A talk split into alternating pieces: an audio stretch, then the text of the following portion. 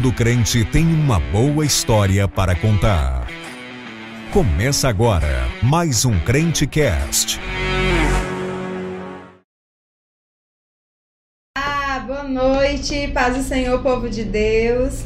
Hoje a gente está com um cenário aqui bem diferente. Eu sei que vocês estão sentindo falta de algumas pessoas, mas já já a gente vai aqui pois é. explicar é. o porquê que elas não estão aqui lado, hoje. Né? Mas a Arimaté está aqui. Já não posso passar a cadeira. Por enquanto o Espírito Santo está aqui fazendo companhia, mas já o Arimaté vai aqui sentar e ele vai continuar aqui conosco, mas vai ser desse lugar para o Arimaté. Mas enfim, né?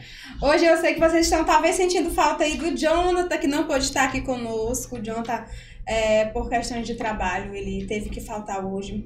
A Thalita, por questões de saúde, saúde. né? E as demais substitutas, ainda bem que a lista é grande, é né, Mari né? Matéia? Não puderam vir é também. E graças a Deus, né? Aprove a Deus permitir que hoje eu pudesse estar aqui. Segunda passada é, fui convidada a estar aqui, mas infelizmente não deu. Ah, eu acredito que tudo acontece debaixo da permissão de Deus, não era para ser o momento e hoje o Senhor permitiu. E nós estamos aqui para iniciar mais um Crente Cast, não é mesmo, Arimateia? Isso. E hoje é o 28 episódio da nossa. E já dentro da terceira temporada, na verdade, né? Isso. E hoje eu não vou falar muito, que da última vez que eu estive aqui, houve reclamações que eu não vou citar os nomes questão de medidas protetivas. Inclusive, hoje tem um advogado aqui, vou aproveitar para tirar umas dúvidas, viu? E vamos, a gente vai iniciar a nossos, que é de praxe, né? E os nossos patrocinadores. Exatamente. Crentecast não começa sem uns bons patrocinadores, né? E hoje a nossa lista tá um pouco diferente porque entrou mais um patrocinador importante aqui dentro da nossa lista. Mas a gente vai começar com aquele patrocinador querido, né? Que enche os olhos, enche o estômago, enche o olfato, o cheirinho gostoso, que é a pizza toda, toda hora. hora. A pizza toda hora, daqui a pouco vai chegar aqui para alegrar o ambiente com um cheiro gostoso daquelas comidas comidas que eu não posso comer, mas às vezes eu burlo as regras. Burlo as regras. E a pizza toda hora, como vocês já sabem, trabalha né, com entrega de pizzas através do delivery. Eles não têm, não trabalham com um ponto fixo, mas trabalham com delivery.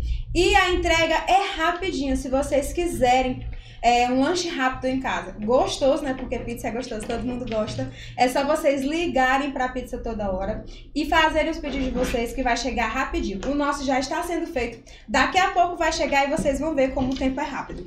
Também temos como patrocinador aqui desse programa, novo patrocinador na área, né, Mari Mateia? Isso. É a Leca Papelarias. Isso. Quer falar da surpresa?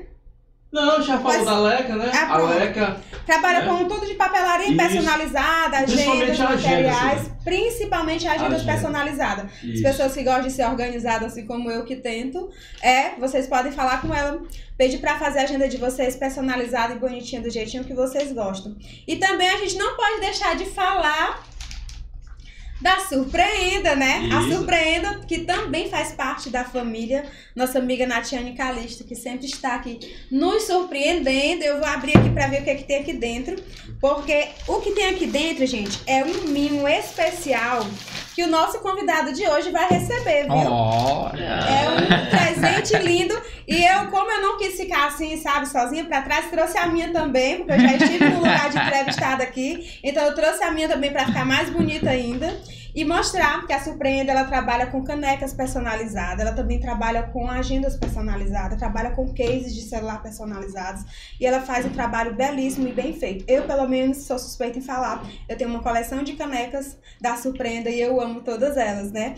E agora eu vou falar do nosso patrocinador. Eu deixei esse patrocinador aqui por último, viu, Mari Maté? Uhum. Porque da última vez que eu falei bem dele aqui, me chamaram de puxa-saco. Aí foi. Mas eu não sou puxa-saco, eu falo porque eu conheço, eu conheço a família, eu conheço as pessoas, são da minha igreja, são pessoas honestas e bem, né? Que trabalham bem, que é a Confec Modas, né? A Confec Modas, ela trabalha com fardamento, camisas de cross, aniversários, banners, fardamentos para eventos de igreja. Se você quiser é, algum desses artigos, é só entrar em contato com a Confec Modas, que é ali da irmã Naí, junto com o seu filho Joab, ali a família do irmão Joaquim Moraes. São bastante conhecidos aqui na cidade. Eles também fazem um trabalho muito bom, muito bem feito, bastante responsáveis, uma entrega de material de qualidade. Então, assim, vale a pena é, confiar no trabalho deles, tá bom, gente? Não é porque eu tenho propriedade de fala, não, mas o trabalho deles são bom. Confec Modas com a gente. E esses são os nossos patrocinadores da Isso. noite, né? E agora a gente vai para o momento mais especial que eu sei que tá todo mundo curioso aí em casa, eu já sei, eu já sei. Vocês querem ver o nosso convidado de hoje, que é ele, que está aqui conosco essa noite, o irmão Josué Rocha, né? Pai do Senhor. Ah, Pai do Senhor. É crente. Ai, é crente. É verdade, é crente. É pai, é esposo, é crente, é esforçado, é trabalhador, é de tudo um pouco, né? E a gente hoje vai conhecer um pouco da história do Josué. E eu vou abrir agora aqui um espaço para ele se apresentar e falar com o pessoal aí. Fique à vontade, sinta-se em casa. A paz do Senhor, gente. Primeiramente, agradecer a Deus por essa oportunidade de estar aqui no Crentecast, né? Já acompanho ele lá de casa. E nem sempre a gente consegue assistir todos os episódios ao vivo, isso é um fato. Mas sempre que a gente pode, a gente está lá. E fico muito feliz por participar, viu? Desse 28 episódio, né? Terceira temporada. Quero dizer que já é um projeto do céu, um projeto lindo aqui mesmo. E Deus sabe todas as coisas. Acredito que quando Deus colocou no coração de quem idealizou o projeto, Deus tinha um propósito nisso, né? E como já foi falado aqui também, antes de começar, o propósito é nada mais, nada menos do que fazer o nome do Senhor ser glorificado Sim. e ser transmitida a sua mensagem por meio da, do, do, do, dos meios virtuais também, né? Então, muito obrigado desde já pela receptividade, né? Estou muito feliz de estar aqui e estou aqui a para servir, né? Não, não fujo da raia, não, né? Como certas pessoas não. Opa, não pode falar, não. Né? Eita, não, não pode ser. A gente pode. Ó, pessoal, Nós estamos aqui, né? Olá. Debaixo da lei. Do Senhor. Convidado especial aqui para apresentar junto Olha aí. comigo. Para quem não conhece, eu vou deixar ele se apresentar nesse momento. Meu irmão, rapaz, não, uma pessoa não me conhece. Isso é pra fazer um Não, drama. meu nome. Olha, gente, o idealizador desse projeto lindo, como o José falou, o Crentecast é um projeto lindo. Lindo. Inclu- Inclusive, a frase é, marca da- do programa, né? Que é todo crente tem uma boa história pra contar. Uhum. E isso realmente é verdade, né? Todo crente, acredito que todas as pessoas têm uma história pra contar, mas o crente, ela ainda tem uma boa história, né? É. Eles têm uma boa história, porque são histórias que edificam, né? Histórias Uhum. que falam do cuidado, do amor de Deus É sobre suas vidas.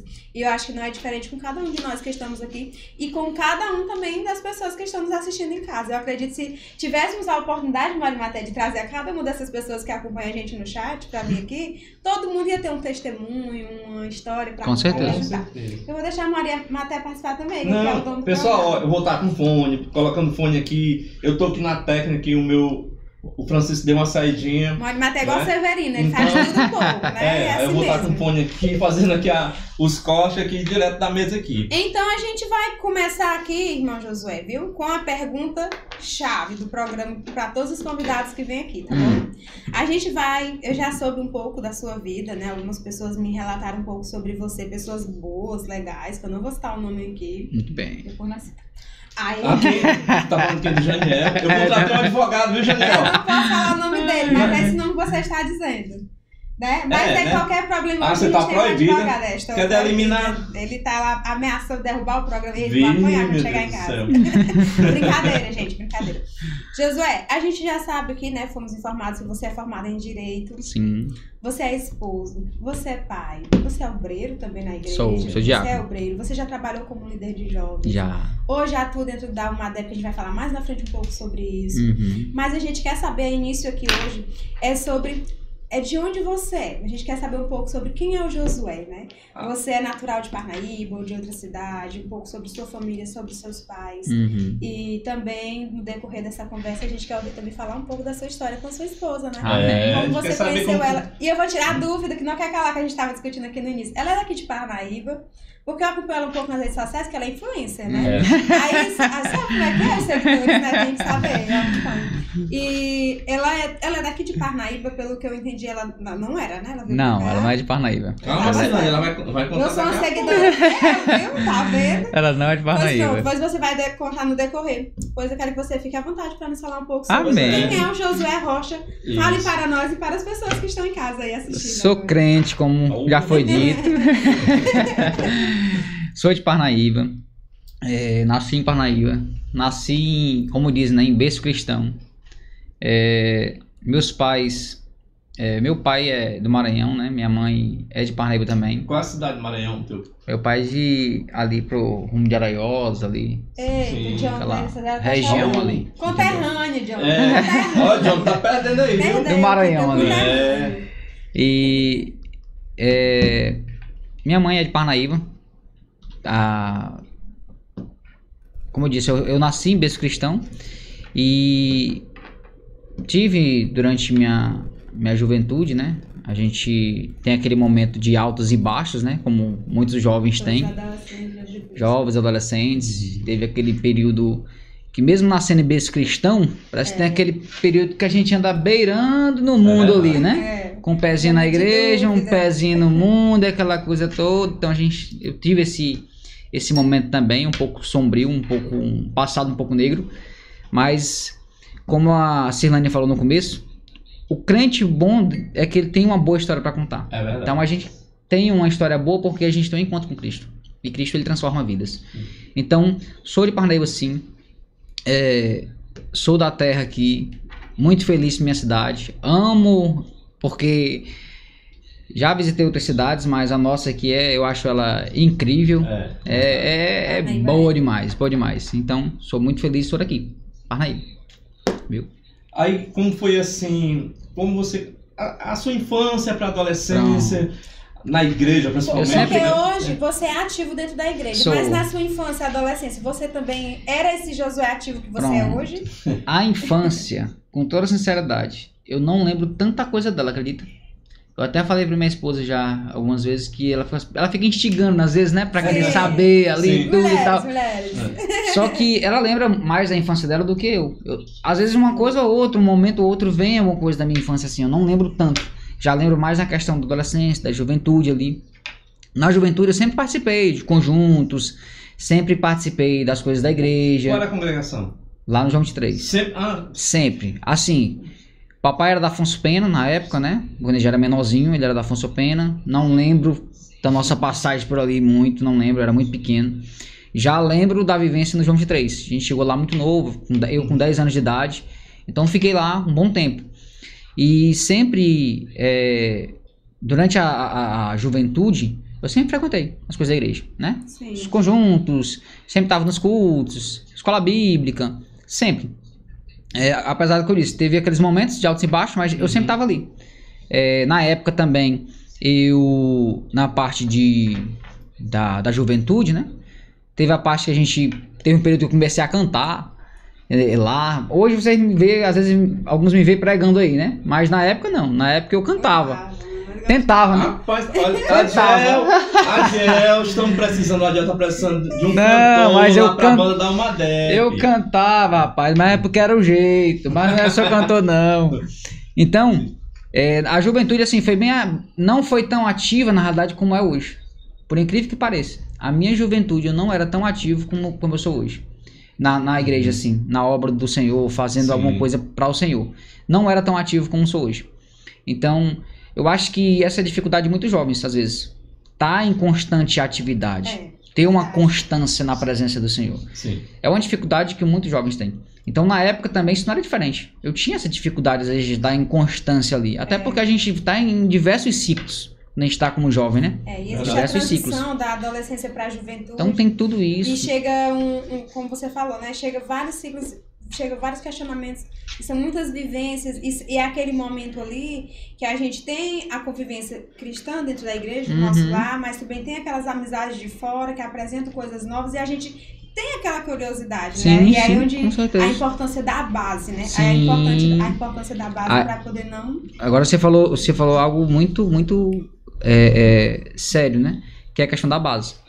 Quando a gente tem uma base realmente sólida, as coisas, querendo ou não, por mais que você tenha aqueles momentos ali, a sua base ela lhe faz, parece que parar um pouco e refletir. É verdade. Eu tive uma base muito sólida. Meus pais, eles me passaram valores e princípios que, infelizmente, hoje está sendo muito conturbado, né? Estão querendo agredir de todas as formas, sim, mas sim. os meus pais, eles passaram princípios e valores para mim que até hoje eu carrego. Uhum. Então, é, é, é, é, por mais que tenham sido apresentadas essas vantagens que o mundo oferecia, não conseguiu. A gente, a gente lembrava dos foco, princípios e é. dos valores que eram passados em casa. Uhum. Então, tinha todos os ambientes. Eu, eu comecei muito cedo a trabalhar, né? Na verdade, papai ele tinha um comércio, ainda tem um comércio hoje. Na época era um comércio mesmo, mercadinho. Hoje ele tem padaria e comércio ao mesmo Sim. tempo. Então, na época, o mercadinho já ajudava ele desde cedo. 10 anos de idade eu estava ajudando ele no comércio, né? No Sim, caixa lá e tudo. Isso. Ele. Só que aí depois eu passei no, no, no teste lá do Paraíba, comecei a trabalhar no Paraíba com 15 anos de idade. Sim. Nesse período, a gente já começa, parece que viveu, apesar de já ter um ambiente escolar, né, que é do ensino fundamental, aquela coisa toda, mas a gente já começa a ser inserido em outro, outro ambiente. Então, comecei a, inserido no, comecei a ser inserido no ambiente do, do mercado de trabalho. Mercado de trabalho. E, e, querendo ou não, o meio influencia. Muitas das vezes influencia. Isso, e vai, você vai para dentro do ambiente onde ali você ia ter contato com muitas coisas sim, do sim. mundo externo, assim, fora do ambiente cristão que você sim. vivia, né? Ao tempo que eu tinha mais em casa, não ia ter mais, porque eu trabalhava com meu pai, trabalhava dentro de casa. Sim. Então eu saio dentro de casa para trabalhar fora. Digo fora assim, fora de casa. Fui trabalhar na empresa. Onde tem outras pessoas, onde tem outra vivência, onde tem outro habitat, onde tem é. outros costumes. Então, são pessoas diferentes, com mentalidades diferentes. Quando você entrou lá, era através do programa Jovem Aprendiz? Programa Jovem né? Aprendiz. Já funcionava e é um projeto muito lindo que realmente ele é muito importante para abrir muitas oportunidades. É verdade. Você fala uma coisa, José, que eu acho interessante, sobre a questão de hoje em dia, hoje em dia né, nos dias atuais, aliás, a, a sociedade tá mudar, tenta mudar muito a questão dos valores, né, dos costumes, dos ensinos que a gente aprende, né? E se naquele tempo a gente já achava difícil, imagine hoje. Imagine hoje. Né? Imagine é hoje. Onde tudo, tudo. Ah, inclusive a lição do trimestre, desse trimestre, já está falando sobre isso, né? Isso. Sobre os ataques contra a igreja. E, e na lição passada eu estava estudando e ela falava sobre isso. Ela vem, ela veio devagarzinho. E hoje em dia está ganhando essa força, né? Uhum. E a importância do da, de uma infância, de uma base cristã bem edificada, para quando você chega nessa fase de adolescência, juventude, você não se desvirtuar do caminho, sim, né? Sim. Do foco. É, eu é. até, é, abrindo bem que uma, uma pausa, lembrei do Mário Maté. Sempre todo mundo elogia a família do Mário Maté, né? A forma que eles andam, unida, a família e os uhum. filhos, né? Mas eu tenho certeza que o senhor também já passou Exatamente. por isso, né? Assim, é, a base, como o José você falou... Você como pai, né? É importantíssimo. Então eu o que eu trouxe para minha família foi que eu aprendi com meu pai e com minha mãe, não é? Aquela base unida, principalmente dentro da igreja. Como o José falou, é, o jovem tem que, ter, tem que estar em movimento, sempre dentro da igreja. É, Se pode, deixar o jovem parado, é. é dar brecha para o inimigo. Dá brecha. É dar brecha. Então, a gente, eu, por exemplo, também nasci no evangélico, sempre fui envolvido com, com desde pequenininho cantando, em banda, até hoje. E assim, sou grato a Deus. E hoje também vejo meus filhos também envolvidos, são músicos. É. Né? Isso aí eu é sempre é digo. referência a família do Mário Marrão, Você colocar, falam, você né, colocar sua cabeça no travesseiro à noite e tá tranquilo, sabendo que seu filho tá em casa, hoje já outro já é casado, hoje você já é avô. É muito tranquilo, é muito bom, não é? Você dormir tranquilo, porque hoje em dia, se você não tiver uma, uma, uma, uma base familiar forte, embasada no, em Deus, é muito difícil, José. É, por isso que tem que criar no caminho, né? No caminho. José, né? quando você Exatamente. entra nesse mercado de trabalho, nesse, nesse outro ambiente, é, você chegou a encontrar propostas que tentavam tirar você do caminho, dos, dos caminhos do Senhor? No início não, acredito. No início mesmo não. Sim. Porque assim, é, Passei na escola, na escola, na verdade, fizeram o teste por lá, né? Primeiro Sim. teste foi as notas. Na época, graças a Deus, minhas notas eram boas. Aí me chamaram. Aí foi pro segundo teste, que era a questão do quem tinha um pouco de noção de informática. Eu tinha feito um curso recentemente, consegui também. E aí foi para terceira pro, terceiro teste, que foi justamente na empresa, que era um teste que tinha lá de raciocínio lógico, matemática, uma pequena redação. Passando pelos testes, a gente é inserido lá. E aí, nesse primeiro momento, a gente não tem né, esse, esse, essas propostas assim. Sim. Até porque com um aprendiz, a gente às vezes não, dependendo do, do, do, do, do grau de amizade que você vai construindo lá, você pode ter as propostas ou não, dependendo é. da liberdade que, que você, você, dá. dá. É verdade. Isso é verdade. Quando eu vim pra cá, não sei se você assiste minha entrevista, né? Assiste depois pra me ganhar visualização. Quando eu vim pra cá, eu tinha 16 anos, né? Então, tipo assim, eu vim muito nova pra cá, saí do interior, foi a primeira cidade grande que eu estava indo na vida pra morar, uhum. né? Eu só vim morar aqui em Parnaíba, eu já até falei, porque o Janiel morava aqui. Uhum. E o Janiel lá na cidade era visto como uma pessoa, assim, é, responsável, que cuidava. Continua, né? Continua até hoje. Né? Era visto e é visto, viu, é. Tô falando bem de você hoje. Aí, e antes de vir morar aqui, eu não sei se eu falei na entrevista, eu morava com os pais do Geniel. Morei um ano e meio lá. E quando eu passei no vestibular, eu morava lá, ajudava a cuidar da mãezinha dele, que ela uhum. tinha um problema de saúde, enfim. E quando eu cheguei aqui, muitas pessoas diziam que eu ia me desviar, que eu ia sair da igreja. Meus irmãos diziam, ela vai se perder, não dá certo, né? E a minha turma na época era 66 alunos. Eu era, uhum. tipo assim, a, a, mascote da sala. Todo mundo chamava de, de menor, por conta de uma situação uhum. que houve lá na, na sala e tudo. E todo mundo dizia isso. E eu recebia muitas propostas. Pra ir, na época que a Trilhos funcionava, Sim. eu recebia convites de jovens de dentro da igreja para ir para trilhos. Eu recebia convite de meninas da igreja, da igreja, para ir para eventos que eram do mundo, né? Uhum. E eu sempre dizia não. Não mudava minha amizade com eles e nem eles mudavam comigo, uhum. né? Só esse menino que chegou a mudar uma vez, mas não influiu nem contribuiu na minha vida. E eu lembro que quando eu me formei, né, a gente se formou 43 alunos, a maioria desistiu ao longo do percurso. E teve uma senhorinha, tinha uma senhora de idade na sala, e ela veio me parabenizar, né? E ela disse assim: Olha, eu quero lhe parabenizar porque eu lhe observei durante todo esse período. Foram três anos e meio, né? A grade curricular era diferente das de hoje. Uhum. Ela falou assim: Eu lhe observei e você nunca se desvirtuou dos caminhos do Senhor. Ela não era crente, mas ela conhecia os caminhos do Senhor, né? Uhum. E ela disse que achava muito bonito aquilo em mim. Porque muitas pessoas dentro da sala se desviaram, saíram, né? E aí, ah, culpa dos amigos, ah, é culpa. Não, é, a, pessoa também tem a parcela de culpa, né? Eu tive as propostas, eu tive as oportunidades, mas eu tinha uma base firmada em Deus. Uhum. Eu sabia quem eu era em Deus. E todas essas pessoas hoje são meus amigos. Todos me respeitam, todos gostam de mim e tudo. Não é. perdi. Quem não era pra ser meu amigo, quem se afastou de mim por eu não aceitar essas propostas, não eram meus amigos é, de verdade, né? É. E assim, tudo depende, das oportunidades. Tudo né? depende também da, da, liberdade que você dá. então, no início, isso. lá, como eu disse, no início a gente não, não tinha esse acesso, essa liberdade, não. Só que depois, com o tempo, com a convivência, vai chegando alguns convites. Tipo, é. tem um final de expediente, convida para ir para outro lugar e tudo, mesmo às vezes sendo um aprendiz. Dependendo da pessoa, ela convida às vezes brincando. É. Joga verde, Às vezes joga, assim, joga brincando. É. Mas se você der um sinal positivo, pode ser que o cara aceite realmente levar é. para certos lugares. Então vai depender muito da liberdade que você dá.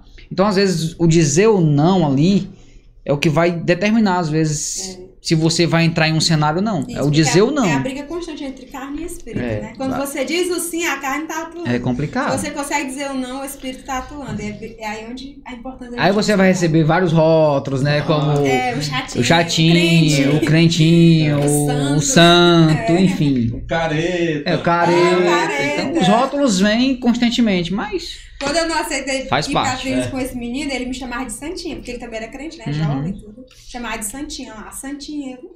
É. Eu sempre pior, muito né, tranquila. Né, o pior é, é, é, você receber convite de alguém que tá na igreja. Ou... Na igreja. É, da igreja. É? Aparentemente, né? Aparentemente. E naquela época, viu, José? Eu tava falando aqui pro Marimateia. É, eu, você não, vai, não lembra de mim, como eu falei pra ti também, mas eu lembro de ti. Quando eu, mais o Janiel e a Hel, que era outro menino que morava com a gente, a gente pegava a mesma van, e uhum. você também ia nessa mesma van a fardinha do Paraíba, ia com uma malinha do lado, E eu, a gente ainda não conhecia muitos jovens aqui, né? E eu lembro que a Help dizia assim: esse menino tem cara de crente. Esse aí nega não, é isso, estilo dele social. Eu ia com a camisa social por é. dentro, a polozinha por dentro da social, ó, os cintos não aqui. Disse, você já vinha lá do centro. Quando a gente entrava na van ali perto dali do, do supermercado Carvalho, você já vinha, né? Aí eu dizia assim, não, quando tava nem é crente, a farda dele. Nossa, a cara dele não é crente, Silvane. A gente conhece onde tá. Ela ficava falando assim. Mas a gente, o Janiel é tímido. A Real era moleca. Eu, eu, eu me enturmo, mas uhum. só se eu achar a liberdade, né? Então a gente acabava não se enturmando. E, e, você, é, e você vai saber é, confirmar o que eu tô dizendo era fácil ir para Nassau, mas voltar era, era difícil. difícil. Não tinha van para voltar, então a gente dependia muito, ou quem conseguia pegar a van cedo, para quem morava no João 23, ali a é. acessibilidade era bem melhor, mas pra gente que era para cá, então, assim, a gente dependia muito de caronas, é. né? E eu lembro que uma vez eu precisei de uma carona pra vir embora, né? Todo mundo veio embora, as minhas caronas não estavam vindo. Minha última carona era Marlinda, que era a última a sair da, uhum. da faculdade, a diretora acadêmica. E esse mesmo jovem parou, né? O pai dele foi buscar ele, ele parou o carro, eu tava assim, pé, na, no espaço das caronas. Uhum. E ele falou assim: quer uma carona? E o pai dele falou, o pai dele me conhecia da igreja, era da Tremembés. Irmã, você quer uma carona? Eu, aí eu Fiquei feliz, né? Que ele uhum. queria a carona. Sabe o que ele fez? Ele travou a porta do carro e disse assim: Pois não te dou, porque tu não aceitou ir pra trilhos comigo. Não dê carona pra ela, papai. Desse jeito, não deixa o pai dele abrir o carro. Hum. Esse menino já é desviado. É, acho, que, acho que ele é ateu, ator, como diz minha sogra e tudo. Uhum. Mas assim, não me abalou aquilo ali. Eu achei foi feio da parte dele, achei É. doido. Não me. Os Meu, meu Deus, tipo assim, se eu tivesse aceitado isso, né? Não, Sim. você é. O senhor vai prover. E o senhor sempre proveu. O senhor sempre proveu, né? Os convites sempre vêm. E a fase da Era. nossa adolescência e juventude é muito difícil, como eu disse. Convites eu cheguei a aceitar na minha juventude. Cheguei a aceitar Uhum. convites pra ir pra uma. Pra, pra festas de, de escola. Aquele liceu ali, fui, ainda fui em duas. Mas foi a miséria da- que, eu, que, eu, que eu fiz. Porque, meu amigo, sabe que você entrar num ambiente e você olhar aquele ambiente e você se sentir totalmente perdido?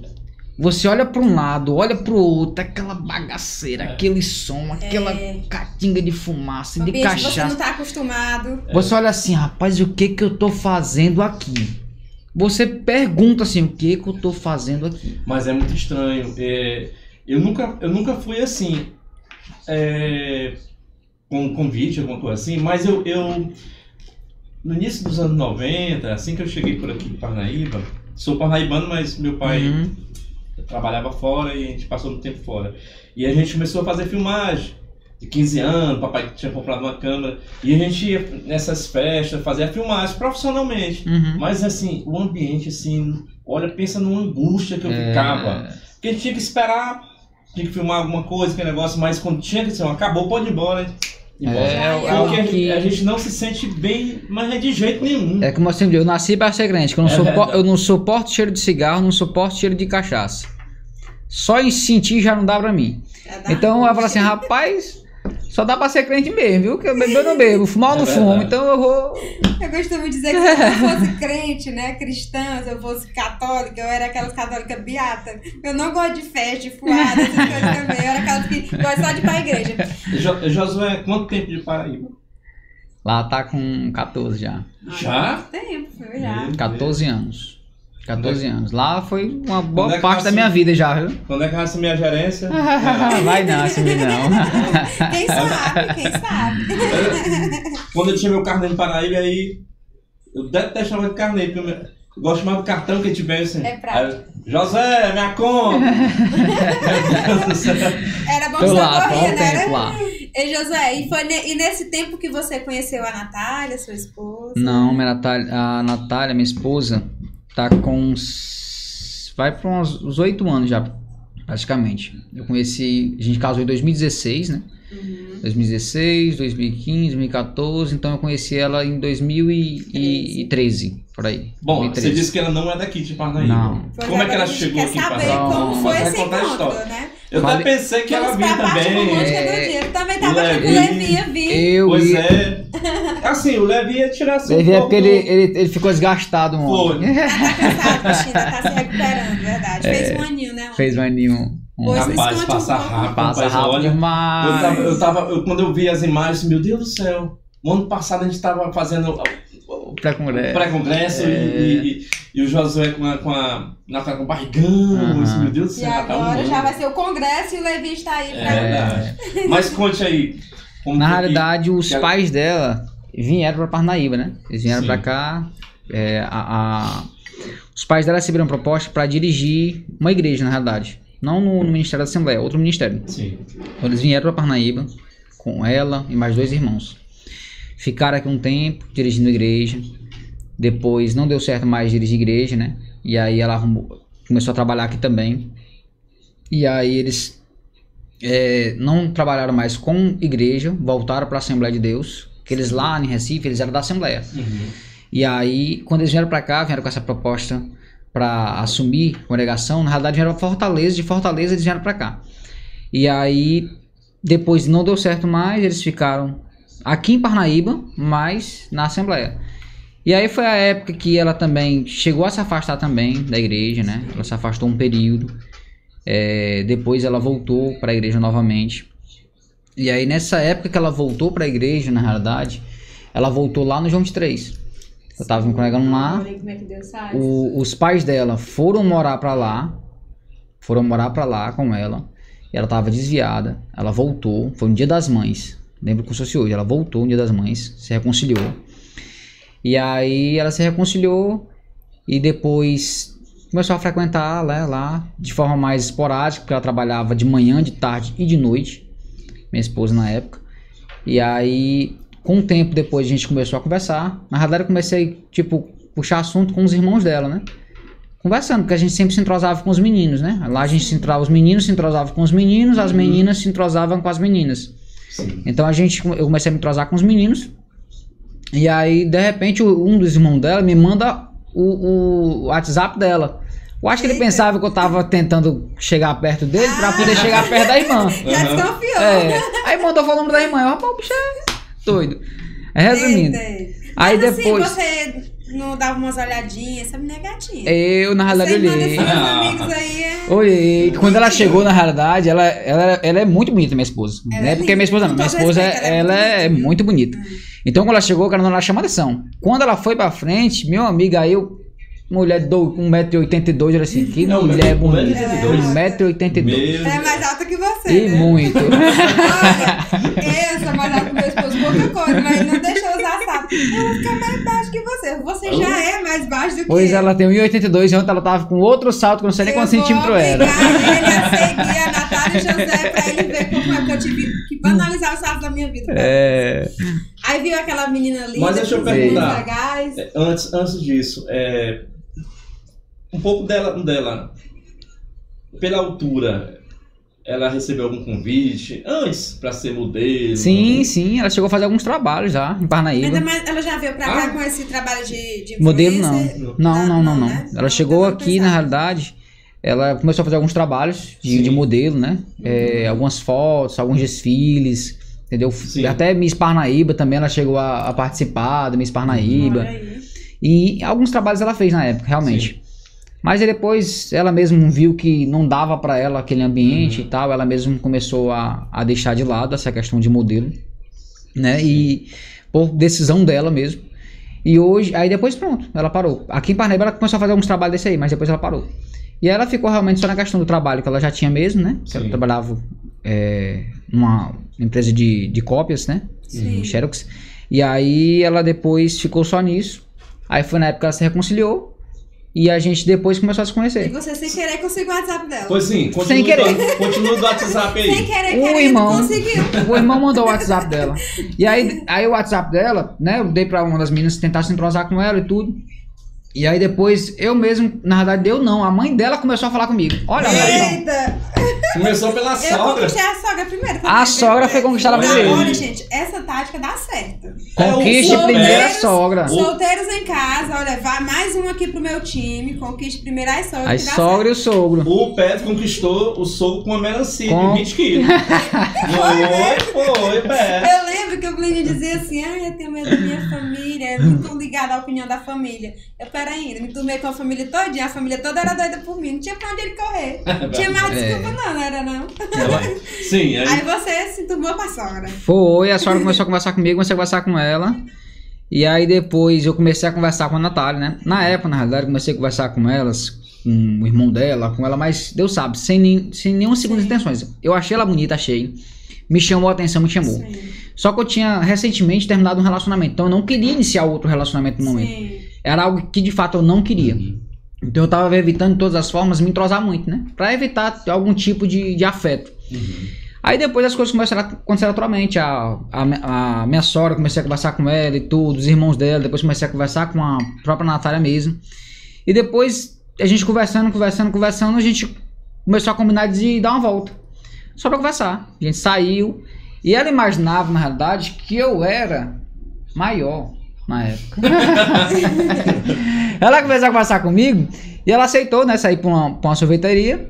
Quando eu cheguei lá pra buscar ela, que eu desci do carro. quando ela viu, ela disse que quase volta pra dentro de casa. Meu Deus do Porque céu. ela olhou assim, meu Deus do céu, nas fotos parece ser tão grande, ah, pessoalmente. Olha aí, foto engana. Vixe, velho, desconvalecido. Meu Deus do céu. Mas fui pro sorveteria com ela. Meu amigo foi perrengue, viu? Perrengue, porque a mulher não abria uma, não abria a boca. Ela não tá aqui pra se defender hoje, mas ela não falava nada. Trouxe a cópia da chave de casa. Tá aqui, não sai sem ela, não. então a gente, eu conversando, conversando, conversando, puxando assunto, puxando assunto, Já calada. nada, calada, calada. Tímida. A única momento que ela abria a boca foi assim, ó, bora pra casa. Eita! Meu Eu Deus do pronto. céu. Aí, Isso a- no primeiro encontro. no primeiro encontro. Aí. Aí acabou, você aí, pronto, tá bom. Aí Desanimou. foi, foi pra casa, deixei ela. Mas depois que conversa vai, conversa vem. É, com o tempo também ela começou a, a, a gostar de mim, né? Na verdade, o sentimento começou a surgir naturalmente. A conhecer. Isso, aí a gente começou começou. a ver as virtudes. Isso, é. a gente saiu pra praia também algumas vezes. Foi pra praia, na realidade, lá também, ela do mesmo jeito, nos primeiros momentos, né? Até porque ela tava passando uma fase difícil, meio turbulenta, Sim. de transição. Ela tava saindo do. é, de um momento que ela tava vivendo muito ruim, né? E tava Sim. voltando pra Cristo. E era um momento que ela não tava confiando em muita gente. Ela não, Sim. não confiava em muita gente naquele período. Então, tipo, eu sou uma pessoa nova, chegando e tudo. Ela não É. tinha aquela confiança em mim pra falar alguma coisa. Então as coisas foram acontecendo naturalmente. é, sabe, nessa época você já exerceu um cargo dentro da igreja? Não, não, não, não. Na época eu só era mesmo do conjunto. Certo. Não, não exercia cargo Aquele jovem igreja. legal que gostava de turmar as pessoas novas que chegam na igreja. Só de boa, é. Gostava só de conversar mesmo com o povo. Eu sempre gostei de conversar assim. Essa parte mais dinâmica e tudo que eu tenho hoje, na época eu não tinha tanto. Eu gostava, li tudo, mas eu não tinha tanto. O que me fez depois adquirir isso de forma mais espontânea, mais. é, foi justamente a faculdade. A Sim. faculdade ela estimulou muito isso em mim. Sim. Porque em, si- em si É, ela, é. ela, ela exigir isso de mim. Uhum. Então, em relação ao relacionamento, voltando, a gente se- é, começou a conversar e tudo e foi acontecendo naturalmente. Até que depois a gente começou a sair com mais frequência, né? Pra- amigos. Amigos e tal e tudo. E o pai dela não gostou. Ele- assim, ele começou já a questionar, né? Rapaz, que negócio é esse? O menino tá te convidando pra sair direto, te convidando pra sair direto. É o seguinte, ou, ou vai ou não vai. Bora logo, vocês têm que decidir. Olha aí. Ou ele tem que vir aqui logo pra viu? conversar É. comigo. Ou então o negócio vai acabar por aqui mesmo. Aí eu peguei e fui, né? Na outra sexta-feira, no Cuide Doutrina, fui pro Eita. Doutrina, que eu tava indo na época pros Cuide Doutrina. Olha aí. Eita, aí fui. Depois do Cuide Doutrina, peguei a maior Bíblia que eu tinha em casa. Olha aí. E fui pra casa dele falar com ele com a Bíblia lá, todo lá, socialzinho, dizendo, "Esse aí é bonitinho. Cheguei lá pra conversar com ele, botei logo a Bíblia na cima da perna pra mostrar que era crente. E assim, foi muito de boa. Os pais dela, muito de boa, a gente conversou e tudo. E nessa época, na verdade, como já a gente tinha já, sogra ao teu favor. já tinha a favor, como a gente já tava se gostando, né? Aí foi na época que eu pedi já pra eu namorar com ela. Aí a gente começou a namorar. Pronto. E aí isso, pronto. ó, isso aí é muito raro. Hoje em dia isso é muito raro. É, é, o jovem chegar na casa do- dos pais, falar com, com o pai da menina. Falando do, do, do Foi a rapaz, primeira no vez que eu fiz, acredita? Era a primeira vez que eu tinha feito. Eu já tinha namorado outras vezes, E mas é as certo. outras vezes não tinha acontecido isso. Foi a primeira Olha. vez que o pai exigiu para que eu fosse lá pedir a mão da filha dele e namoro. Namoro. Não foi nem casamento, Não, namoro. né? namoro. Só a primeira Jovens vez. cristãos que estão aí em casa acompanhando esse programa. O certo é isso aí. É verdade. Foi a primeira vez. crente não fica. Crente conversa, corteja, conhece e assume um relacionamento sério, né? É verdade. É, e ali, quando é da vontade de Deus, quando ele é firmado no propósito que Deus tem para as nossas vidas, aí Dá certo. dá certo. Silane, antes, antes da gente continuar, vamos dar aqui os alôs, né? Ah, é verdade, gente vai aqui- dar uma pausa aqui pro Dá uma pausa José. aqui, vai- vai a continuar. Já vai continuar. Minha internet foi Ó, embora, viu? É, pode também aí dar uma olhada aí, Josué. Quem Pode. tá conosco, o primeiro aqui foi o, o evangelista Davi Limas, que é uma honra, Esse não é? aí, esse aí é esse uma honra, ele tá aqui. assistindo aí. né? Ele participou aqui conosco, né? E foi o vencedor do Crente Kiss da temporada passada. Passada, né? Graças a Deus que eu não tô Né? concorrendo com ele dessa vez. Agora vai ter que passar a Cláudia. A Cláudia tá em primeiro, né? olha. Quem mais, Cidade, tá com a gente? Olha, está conosco também a Wesleyane, né? Ela é jovem ali da congregação Tremembés. Minha fã, minha sobrinha. Olha aí. Ah, tem fã, viu? Está conosco também a irmã Dorinha, né? Para os mais íntimos, tia Dorinha, a tia do coração da Tremembés. Todo jovem que chega na Tremembés, a tia Dorinha adota como Ela sobrinho. adota. E Isso é tem bom. também O Jefferson, né? Jefferson Andrade. Você assim, E ele disse que você é ele é top. top, né? Cauã Carvalho, viu? Carvalho, colocou uns coraçõezinhos aqui pra você. Júnior Alves, Júnior né? Alves. A sua digníssima. Olha. a Ah, não podia faltar. Beijo, amor. Cadê o Levi, minha filha? Bota também pra comentar aí. É, E tem a Lilian Andrade, que eu acho que é a, a Lilian A Lilian. É a Lília, é a Lília, é Lília fala- Rigo. Tá Isso. Lília é é benção. E tem a Lilian, a Lilian Andrade, não, você quer a Lilian, a Larissa, a Larissa, olha até, Larissa, eu tô no teu lugar aqui, viu? E tem uma pessoa aí, ó, o pai, o bichinho, Olha aí. vendo o comentário dele. Baixa aí. Eu não vou falar aqui. Antes de falar do Mamanel, eu tenho o Lucas Braz. Lucas Braz. Maria. Eduarda. Regina. Domingues. Aí o Mamanel disse assim, Cis, Cici, né, que ele chama. É. Tu puxou pra quem? Pra falar... pra- Tu fala muito. o pai dela. Pra quem será que eu puxei? né? Não. Pra quem será, será? né? Não citar o nome. Pois é. É Pessoal, é, um abraço pra todos, né? Podem fazer perguntas, nossos convidados, fique à vontade. Continuem conosco. Se Programa vocês de quiserem, vocês. tiverem alguma curiosidade sobre o Josué, Sim. sobre a Natália, que programa a gente tá É. aproveitando aqui pra puxar, É. ler também informações. Vocês podem Exatamente. fazer qualquer pergunta. Bom, vamos continuar. E aí vai ter continuidade. E aí? Aí o homem aceitou. Aceitou, Esse deu rapaz certo. aí com essa Bíblia todo social, Ah, Deu certo. Pintou cu de doutrina. Cu de doutrina é um sinal bom, viu? Então É. segue a dica aí. O cu de doutrina é importante. Diga aí pra Também. dica? Eu não posso dizer nome, diga aí. Ei, rapaz, eu vou pegar um processo, mas vou contratar um advogado. Janiel, Janiel, você tá faltando muito com doutrina, viu? Janiel. Ó, o Janiel tá faltando muito, mas isso quer ficar na da autoescola, né? É. Autoescola. Tá então. finalizando as aulas práticas dele, Janiel agora é motorizado, vai ser É, habilitado. hein? motoqueiro, né? Assim. Tá andando todo esquisito, não sei porquê, ela tá de chikungunya, mas vamos lá. Vamos lá, Josué. É, a bichinha sofreu na chikungunya. É verdade. Então, Mas Aí deu tudo certo. aceita. É, deu Hum. tudo certo, aceitou. Aí a gente começou a namorar, na verdade foi, foi uma benção nosso namoro. esse era qual ano? 2013. É, Quanto tempo de namoro até vocês Dois anos e meio. Dois anos e meio. Dois anos e meio. Uma coisa também, eu não sei quanto tempo a Silene, a Silene também foi rápido, né? Foi, ah, foi Teve, assim. conheço gente que teve com três, quatro meses e tava casando. Muita gente É, não seis sabe. meses. Sempre tem algo pra falar, né? Muita gente não sabe. Na época houve críticas, porque assim, eu namoro, noivei seis meses e casei. Mas eu já conheci ele desde 2010, Uhum. né? Era aquele relacionamento assim, que é errado, já falei aqui, né? Eu, pra mim, a gente namorava pelo jeito que ele me tratava. Na minha cabeça era um namoro, né? Porque ele não assumia, mas também cobrava de mim a- Aham. é, a- o respeito e a- os, os questionamentos de Relacionamento. sério, né? Tipo, se eu postava foto com algum amigo, aí ele ficava reclamando, não gostava, sei lá, que ele é assim, né? Todo político. Uhum. Aí, quando foi em 2010, 2011, 2012, ele não assumia nada, deixei de mão, ficar perdendo. Eu não gosto de perder meu tempo, eu sou uma pessoa muito assim, desenrolada com a minha vida, né? Eu sigo em frente, não fico. Eu nunca fui aquela menina namoradeira de se envolver com relacionamento. Uhum. Eu lembro que o pai dizia assim que a gente sabe que podia namorar a partir dos 15 anos, né? A gente ia apanhar. Sempre tive muito medo de apanhar do meu pai, apesar de algumas vezes ter levado uma estaquinha quando era mais nova.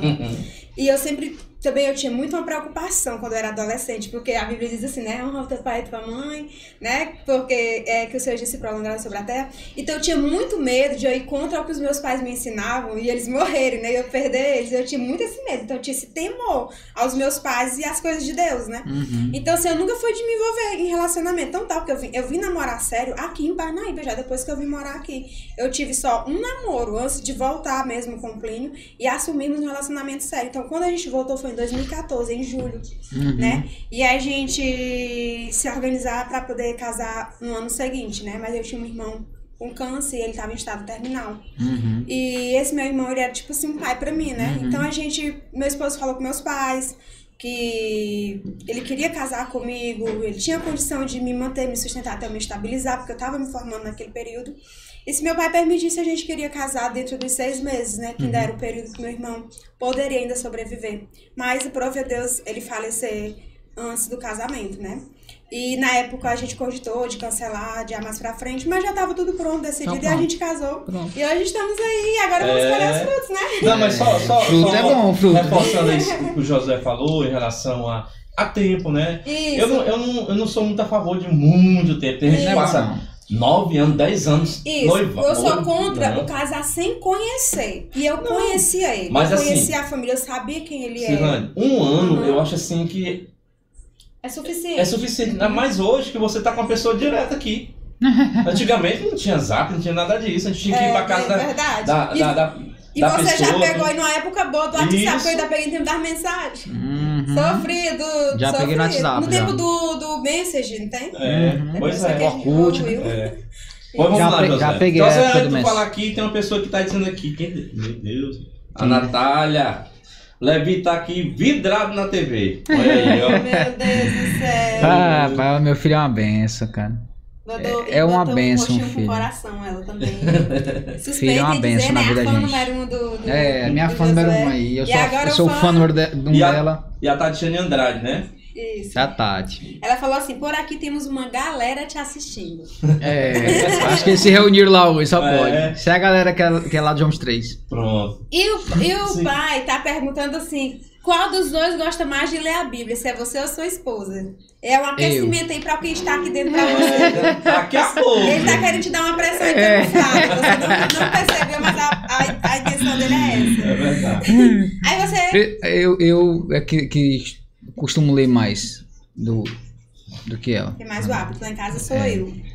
Mas é, os dois é, mas eu tenho mais Lei. o hábito. Principalmente por, por, por, a gente ter cargo na igreja, né? A gente acaba ainda uhum. se dedicando mais ainda. E ela com o Levi lá ainda ficou mais corrida ainda. Porque é, durante. É, o, ele ultimamente tá uma peça, meu amigo. É o dia todo lá e tá, tá, tá. Aí, é muito complexo. Anos, é. é. muito complexo. Os primeiros meses, então, são. E olha, e a criança, é, Josué a formação do caráter dele é até 7 anos de idade. A é. partir dos 8, você só vai moldar o que você uhum, formou ali, né? Uhum. Então, assim, dedicação máxima nesse momento é. dela. E que bom que ela tem esse tempo para cuidar, tem, né? Uma tem. das prioridades que meu esposo tem cobrado muito de mim, de eu ter esse tempo para os primeiros anos de vida também. Ela é, tinha vida. Me dedicar. Ela, ela, o tempo ela não tinha, né?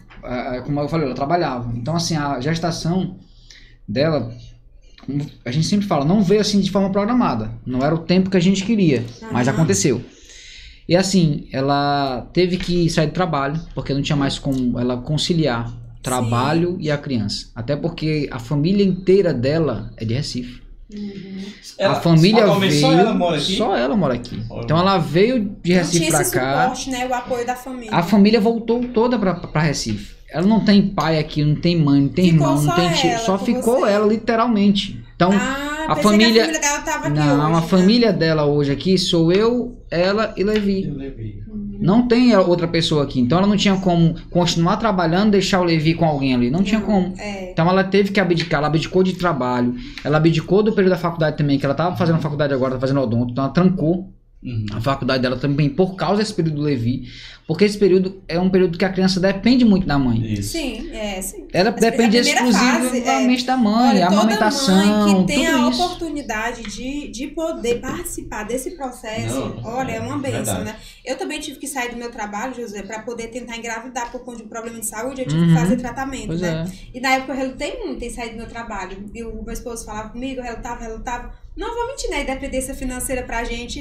É. Aí, eu, aí eu lembro de uma com conversa certeza. com a médica lá em Teresina, ela disse, quando ela olhou pra mim, ela falou assim: Cirlânia, se você precisar sair do seu trabalho hoje, você tem quem me ajude?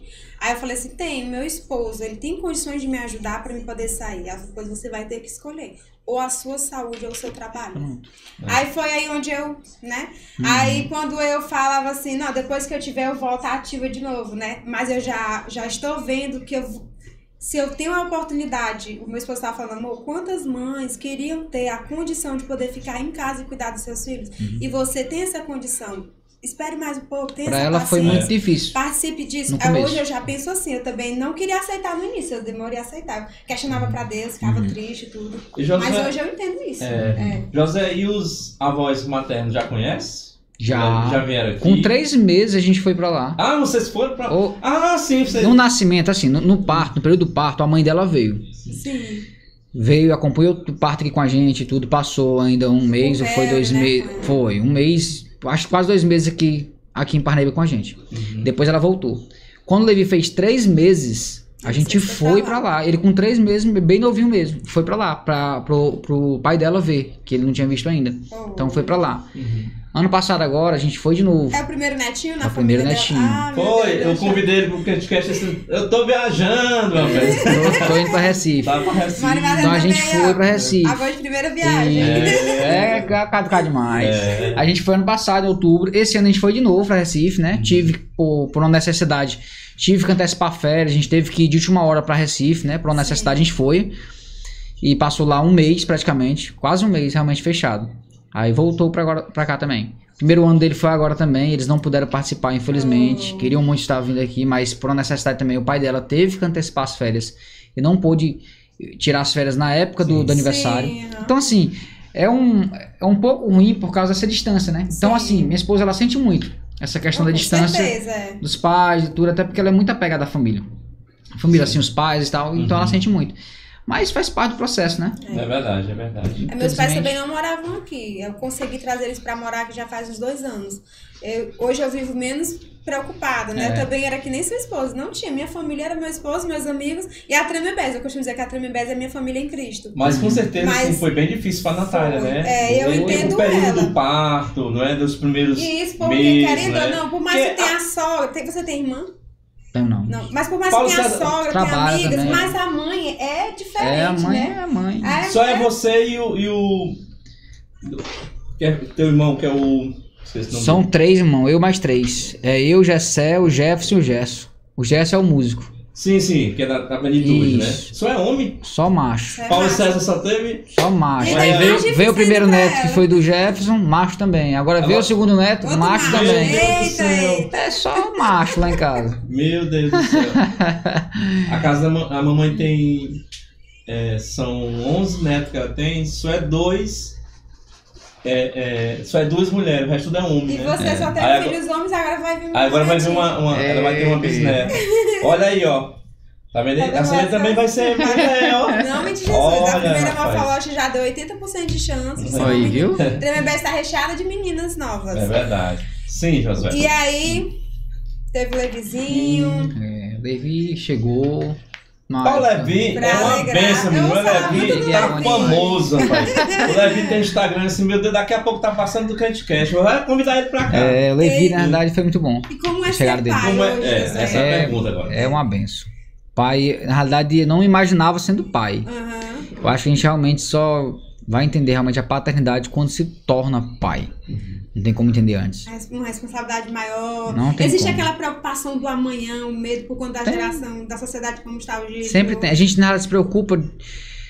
Assim, a gente sempre lembra, né? Sim, Ensinar o menino no caminho. Você tem que ir com ele. é, é verdade. Então é muito difícil, porque muita coisa na nossa vida tem que mudar primeiro. É verdade. Então a Porque gente. é Esses dias eu tava refletindo. Vocês são espelhos, né? Tava É. refletindo esses dias, tipo, já passou um ano. Aí a gente começa a refletir algumas coisas que a gente precisa mudar em nós, né? Porque pra querer algo dele, eu Você tenho que que ser um espelho pra ele. É tenho que ser uma verdade. referência pra ele.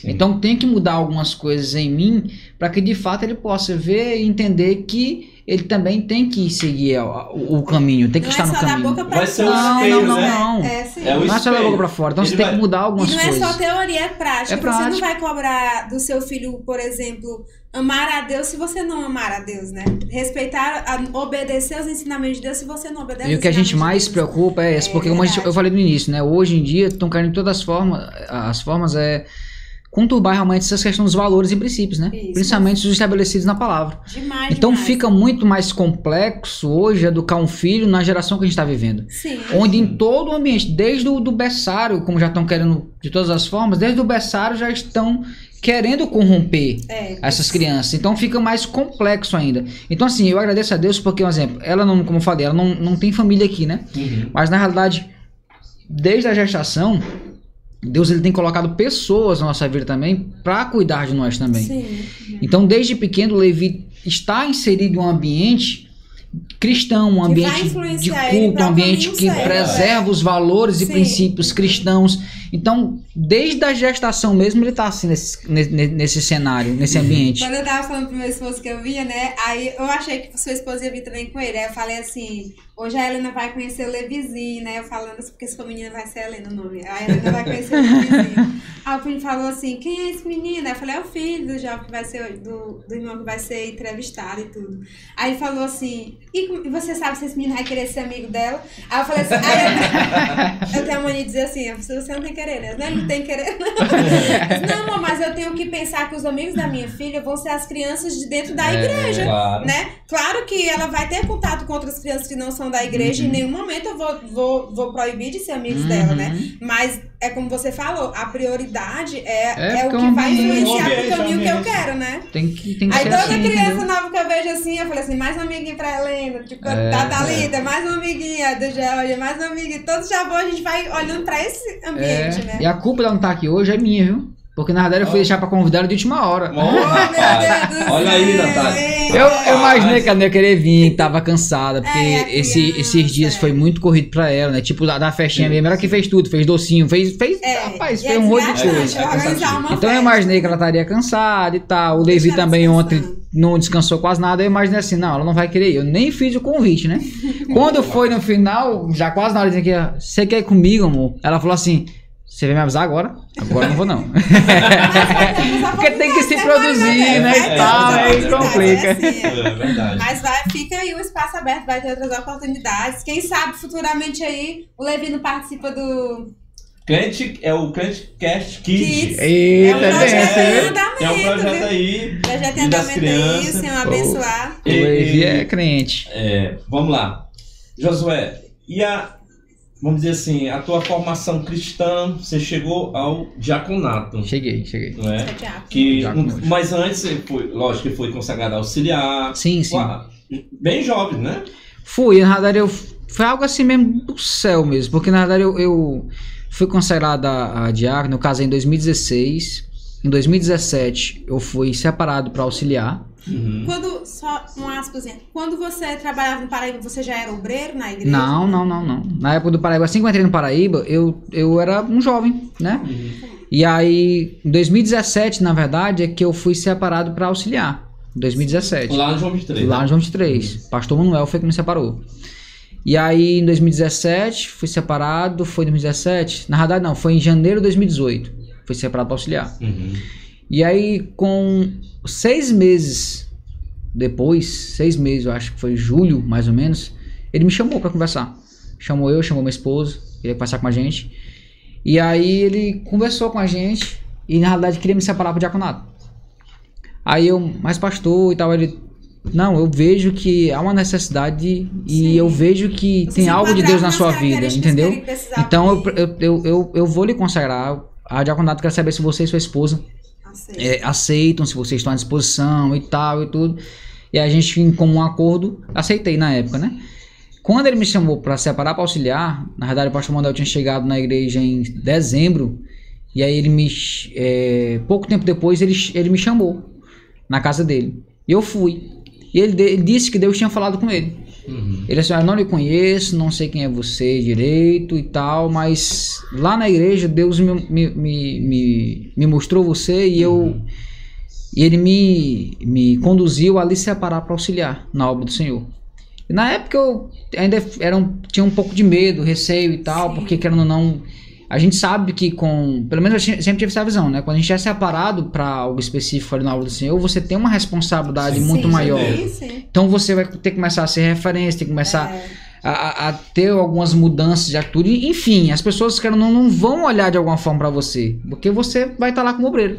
Então verdade. isso me causou muito medo. É, de você ter que subir no altar, ter que estar tá lá auxiliando na obra do Senhor e me, Ser exemplo para os demais que estão ali nos bancos. Causa muito medo isso aí. Então, mas Colocar gravata. Colocar gravata. É, Quem não é. tem costume de usar é mais complicado ainda, porque para se adaptar é muito difícil. Meu entendeu? Eu, é muito difícil. Eu, fui, eu fui agora separado né, para auxiliar, né? É verdade. Ano passado.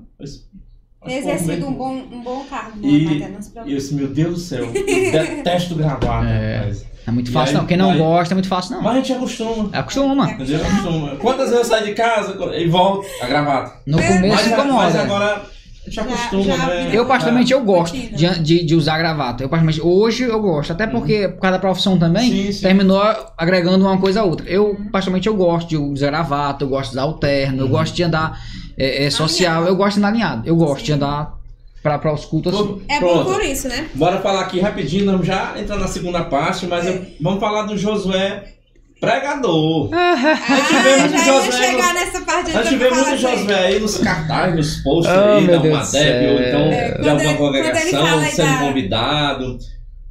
Você, você acha um pregador, um palestrante? Não, Quando tu eu fala sou apenas assim, um aprendiz, como eu sempre digo. assim, a preocupação de ser referência, né? Eu ia até falar, você agora vai ter uma mensagem a passar, tanto na sua forma de ser, na forma de Sim. vestir e principalmente na forma de falar. né? É, é muito complexo. Como é, é, complementando a pergunta do Mário Mateia, é, como é que você se enquadra? Não, eu sou pregador, eu sou. Eu costumo, eu, eu prefiro me chamar de discípulo, sou aprendiz. Estou em processo de só um aprendizado. pouquinho. Quando foi que começou? Porque tu cantava só, né? Cantava. Mas pra pregar mesmo, porque uma Deus usou alguém, na descoberta. realidade. Deus usou alguém Hum, que, que ia me levantar na palavra. E Deus ia me usar aí. na palavra. Você Quando eu louvava. sim. Eu louvava e alguém, Deus usou alguém. Pronto. Uma das que Deus usou foi minha sogra. Sim. Que Deus iria me usar na palavra. Olha aí. aí, eu peguei eu falei assim, mas eu comecei a questionar Deus. eu, como é que o Senhor vai me usar na Ah, tu já palavra? tava namorando com a... Com a, com a- Já, na época eu já tava namorando com ela. E Deus já fala, começava a falar pro meio dela, pro meio das pessoas também, que Deus ia me usar na Mas palavra. tu nunca tinha pregado antes? Não, não, não, não. Eu tinha pavor de pregar. Meu Deus do céu. Eu tinha pavor de pregar. Eu não, não, não conseguia nem, meu Deus, o que, que eu vou falar lá? Por mais que lesse a Bíblia ali, numa saudação, eu tremia na base. Uhum. Pra cantar eu achava muito mais fácil do que pra pregar. Sim. Então, eu cantava ali e tudo, mas quando eu falava que Deus usar na palavra, eu comecei a questionar Deus, Deus, que negócio é esse? Que eu- hoje eu canto. Uhum. Então, como é que eu vou pregar a palavra? É meio assim, Porque uma E coisa é a lembrei- gente ler a Bíblia pra gente, se É. edificar os nossos É. com Deus. Outra coisa é você ler e passar aquilo que você lê Sim. pro outro, é né? o Verdade. que você compreendeu. É, é É. muito complexo você passar, entendeu? E eu, quando eu digo que eu sou um aprendiz, um discípulo, é porque eu, eu estou em processo de aprendizado. Sim. ah, tá pregando e tudo e tal, mas eu tenho muita coisa para aperfeiçoar ainda. Inclusive, eu tenho tentado de todas as formas aperfeiçoar. Como eu disse, Deus sempre coloca pessoas nas nossas vidas para nos ajudar, às vezes em áreas específicas que a gente precisa. Um exemplo, se Deus falou que me usar na palavra, o próprio Deus se encarrega de muitas coisas. Então Deus começou a botar pessoas na minha vida que tinham conhecimento da palavra, Uhum. pessoas que começaram a conversar comigo Que sobre. Bíblia, que começaram a despertar em mim um desejo pela palavra, pessoas que começaram a pregar e quando eu via essas pessoas pregar, isso me causava uma admiração, um respeito, que eu olhava assim, meu Deus, como essa pessoa prega bem, como essa pessoa é cheia do poder de Deus, como essa pessoa transmite a mensagem com tanta. Então, tudo isso começou a acontecer que eu fiquei é, é, desejoso e começar a querer aprender realmente a, a um pouco mais da, da, da, tô me da palavra. José, tô com medo. Da- das escrituras, você começa a despertar isso. Uma das pessoas que eu tenho como referência na, na palavra, que na época começou a chamar minha atenção, foi minha sogra. A minha sogra é uma bênção de Deus na minha vida. Então eu comecei. Ela é pregadora? Ela prega também. É, de- oh, meu Deus, se ela estiver ouvindo isso, ela vai me. Hoje chegar, ela me arrebenta. Não, já casou, é.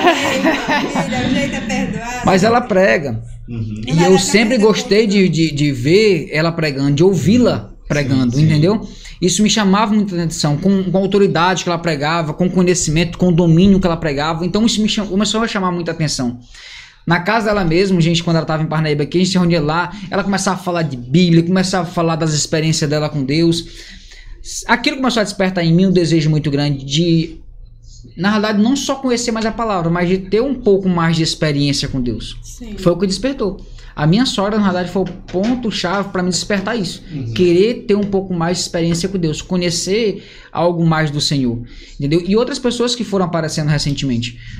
Recentemente mesmo que eu digo, não vou citar nomes aqui, mas Sim. tem pessoas que chegaram recentemente na minha vida que têm me ajudado de forma tremenda. Tem me ajudado. Pra somar. Para né, somar, para agregar conhecimento, para agregar postura, às vezes como você se, se, Uhum. se comporta em cima Sim, do altar, como você segura o microfone, como você fala. Para você ter ideia, eu fiz faculdade de Direito, lá a gente teve é, curso de oratória, lá a gente teve palestras, lá a gente teve diversas coisas, cheguei a palestrar em faculdade, cheguei a. enfim. Mas algumas coisas de lá, quando eu ia para a igreja, parece que eu esquecia. Porque na igreja eu senti um peso, uma responsabilidade muito maior do que na faculdade. Eu subia num, num, num, num um palanque lá da faculdade, um auditório para poder palestrar, eu Sim. não sinto a mesma responsabilidade, o mesmo peso que eu sinto ao subir no altar. É diferente demais. Pra, eu tô falando de mim, é muito Sim. diferente de mim. Eu sinto um peso muito grande. Porque eu, eu, eu sei que ali eu não estou simplesmente pegando e transmitindo um conhecimento ali para. Não. Uhum eu estou transmitindo a palavra do Senhor. É eu estou como mensageiro, o dono da mensagem é ele. É. O mensageiro sou eu. Então, para mim, aquilo ali é muito. Não tem nem como comparar a importância que tem em relação à palestra de faculdade. É, e mesmo a gente sabendo que o Espírito Santo é quem nos conduz, é quem nos ajuda, é quem nos auxilia, é quem nos dá a palavra. Mas nós, por sermos carne, né? A gente fica temeroso, a gente fica nervoso, a gente é fica preocupado. É, a gente que, que já conhece o Josué, já foi na Tremembés, inclusive, né? é, convite nosso, tá, tá, na mocidade. Quem vê o José pregando, rapaz, esse menino já prega desde curumim, desde pequenininho já prega. Oh, meu Deus do céu. Mas é, tipo assim, meu Deus do céu. Então, tem pouco tempo, né? Tem, okay, tem pouco seis, tempo. sete anos, por aí. Você... Tem menos, na realidade, é. que eu comecei a pregar realmente. Porque assim, quando eu fui separado para o obreiro, eu ainda não pregava ainda mesmo assim, não. Sim, Sim. Quando eu com o obreiro, na realidade, o pastor Manuel foi que começou a me dar muita oportunidade para pregar. Na época começou a me botar a pregar culto de rua, culto uhum. de domingo, enfim, culto, culto, culto, pastor me botando pra pregar. E aí eu comecei a pregar, entendeu? E aí chegou um período que eu parei, assim, é, não pregava mais tanto. Aí depois voltei de novo. Agora que eu tô voltando a pregar de novo, né? Só que Sim. agora uhum. com tentando ajustar algumas coisas que eu não sabia no passado. Porque o conhecimento ele serve para isso, para poder né? A gente amadurecendo, a gente uhum. ir crescendo um pouco, a gente, enfim, se moldando. Uhum. E aí, com alguns conhecimentos que eu estou adquirindo, uhum. é que eu vou tentando colocar em prática algumas coisas que eu não colocava em prática antes, porque eu não tinha esse conhecimento. Sim, sim, sim. Então, assim, o nervosismo parou porque tu conseguiu é, adquirir um certo conhecimento a mais? Não. O nervosismo continua. Para mim, continua. A diferença é que hoje eu tento fazer de tudo para que ele não me domine na hora da palavra. Porque chegou já um, teve um tempo já que ela, o, o nervosismo foi tão grande que eu praticamente travei na hora da mensagem. Eu praticamente travei na hora da mensagem. Então, depois que você trava para você fluir, é muito complicado. Mas conseguiu depois fluir? Aos poucos a gente consegue, uhum. mas tem momentos que você realmente não consegue fluir. E uma coisa que eu, que eu, eu aprendi também, de uma forma não tão boa, mas tive que aprender, Sim. é que você ir pregar de forma despreparada. É. Não vai. Deus não gosta de despreparo, não. não. O Espírito Santo nem. Não adianta. É, você é, passa vergonha. Passa. Já fiz isso. Uhum. E foi preciso acontecer para que Deus me mostrasse: meu filho, aqui não funciona de qualquer jeito. É. Você não está transmitindo qualquer mensagem. Não é para qualquer povo, não é você é para qualquer é gente. Você, é só é instrumento, fala, mas o dono da mensagem sou eu, o povo é meu. Sim. Então, eu tenho um compromisso com o povo e eu quero Deus também que tenha um compromisso comigo. Então, não adianta você querer subir de qualquer jeito, querer pregar de qualquer jeito, não. Então, isso aí começou a martelar em mim. Então hoje eu, eu tenho tentado é, buscar um pouco mais de conhecimento, eu tenho tentado me esforçar um pouco mais. Ah, José, mas para que isso e tudo? Para que o nome do Senhor seja glorificado cada vez mais. É, a honra, a glória, tudo sempre será dele. É, então... e, e, aí, José, onde entra. Eu gosto muito desse versículo. Pode até parecer assim, muito. Ah, só cita esse versículo, mas eu amo esse versículo é Mateus 6,33, né? Diz assim, buscar em primeiro, né, em primeiro lugar o reino de Deus e a sua justiça, uhum. e as demais coisas serão acrescentadas. Então, quando você se coloca nesse, nesse lugar de deixar Deus lhe usar, de priorizar a vontade de Deus, você ser apenas o instrumento, não uhum. é o uhum. Josué que brilha, não é o Josué não. que fala, ali é o Senhor através de você, né? Então, quando você permite isso, aí as, as necessidades que você precisa como homem, como pai, como esposo, como, como funcionário ali do, do, do Paraíba, como filho, né? Essas necessidades o Senhor acrescenta na sua vida. Com né? certeza. Eu digo honra, porque honra, Deus né? faz. Deus faz. É eu digo verdade. que ele Eu faz. tenho aprendido sobre isso nesses últimos meses. Eu falava pros meninos lá da, da, da, da, da, da mocidade, eu sempre falava assim, gente. Porque às vezes eu falava assim, ah, se faltar um culto, é, se faltar faculdade pra ir pra um culto, é, você não vai reprovar, não. Tirava com uma coisa assim, né? Se preocupe, não, você não vai reprovar, não. Aí eles falavam assim, rapaz, tá querendo que a gente fique irresponsável? Não era. Mas é porque tem certas coisas que às vezes a gente precisa abrir mão. Um exemplo, eu sei que tem a maioria da galera da juventude, eles estudam à noite. Questão de prioridade. Exato. A né? maioria, A maioria. estuda à noite, de segunda a sexta.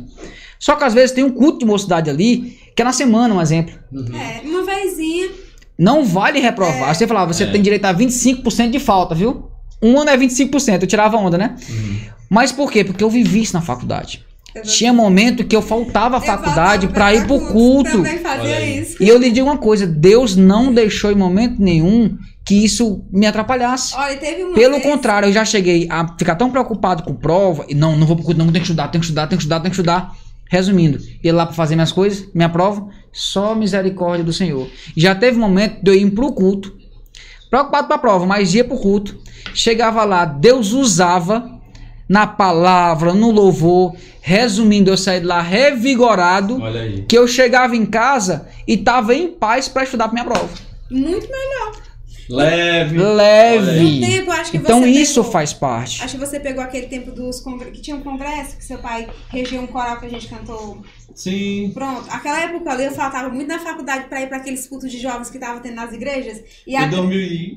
2012, 2013, por aí. Isso, É. nessa faixa aí. E eu lembro que eu faltava na faculdade e tinha uma professora que me dava carona, a professora Socorro Barbosa. Uhum. E ela era minha vizinha, ela dizia assim, Silvânia, por que, que você tá faltando tanto na faculdade? Tá acontecendo alguma coisa? Porque teve uns dias que eu faltei uns dias seguidos, né? Uhum. Aí, porque tava, tendo, tava muito no auge aqueles cultos, e a gente queria se tomar, conhecer, participar, ir pros cultos e tudo. Aí eu falei pra ela, né, que eu tava faltando porque eu tava tendo os, tra- os eventos da igreja e eu queria participar desses eventos porque não era, não tinha frequentemente, né, só tava Uhum. acontecendo naquele período. E quando foi depois, ela me elogiou por isso. Pensei que ela me dar uma bronca, ela não deu, né? Ela falou assim: Pois eu não vou brigar com você, eu vou lhe parabenizar, né? Eu acho que seus pais devem ter muito orgulho de você. Eu achei que você estava faltando por algum problema, por coisa errada. E ela poderia muito bem achar que eu estava inventando. Uhum. Mas eu nunca passei pra ela a imagem de uma pessoa que inventava as coisas. Justamente. Sempre era honesta no que eu Sim, falava, né? E eu lembro que ela deixava eu entregar os trabalhos lá na casa dela, que eu faltava na faculdade, né? E eu dizia, professora, hoje vai ter um evento na minha igreja, eu quero ir, eu preciso ir.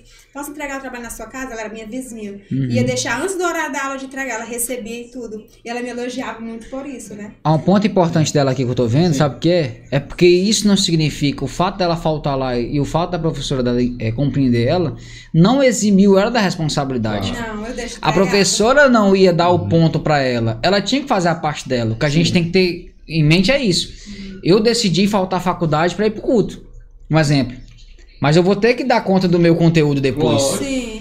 Isso é fato. Agora é uma questão de responsabilidade também. Agora, como eu tô dizendo, tem momentos que não adianta. Você pode estar ali querendo estudar, estudar, estudar, estudar, mas não é o momento às vezes.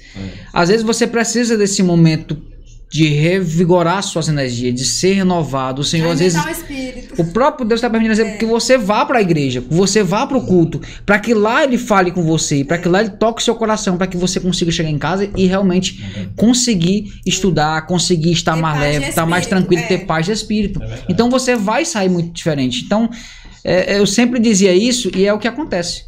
É verdade. Então, Mas, galera, velho, é isso. Ah. voltando aqui à pregação, Hum. a multidão, os irmãos estão lá, a multidão, e é, vamos dizer assim, na hora de pregar, dá aquele medo, dá aquele. O tamanho do público, vamos dizer assim. Não é? Assim, eu vou falar por mim, né? No caso de cantar, né? Eu canto desde de pequeno, em banda. E eu me sentia, me sentia mais à vontade de cantar com uma, com uma multidão de mil, duas mil pessoas do que numa igrejinha com cinco pessoas. Todo mundo fica olhando pra ti ali, tu vê ali Fica nervoso. não é? Eu fico mais nervoso. Hoje nem tanto, né? Mas eu ficava mais nervoso para cantar numa igreja com pouca gente do que uma multidão. Uhum. Entendeu? É, não tem gente ao contrário, né? É. Eu, particularmente, eu hoje eu não tenho tanto problema em relação a, a essa questão Uhum. de quantidade de pessoas. Pode ser pouco ou pode ser muito. Uhum. Isso já me incomodou muito no passado. É, e principalmente, às vezes, é, o que me incomodava muito é, às vezes, você tá pregando e às vezes tem uma pessoa ali que ela não tá nem aí. E você percebe isso. Entendeu? Tipo, ela. Vamos supor que do começo do culto ao final ela tá ali, mas nem sabe mesmo Corpo porque tá ali. Pronto, corpo presente e alma ausente. Aquilo me incomodava muito. Por quê? Porque dava a entender que ela não está dando crédito nenhum ao que Uhum. você estava dizendo. Então isso me incomodava muito Sim. ter essa única pessoa, seja com 5, 10 pessoas ou mais Sim. pessoas, me incomodava muito mais ter essa pessoa, porque minha visão ficava.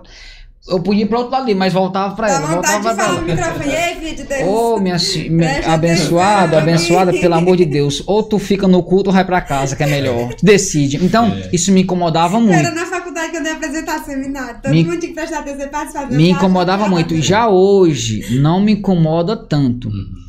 Hoje, o que eu coloquei no meu coração é que a minha, a minha parte é me preparar E entregar a e mensagem. entregar a mensagem.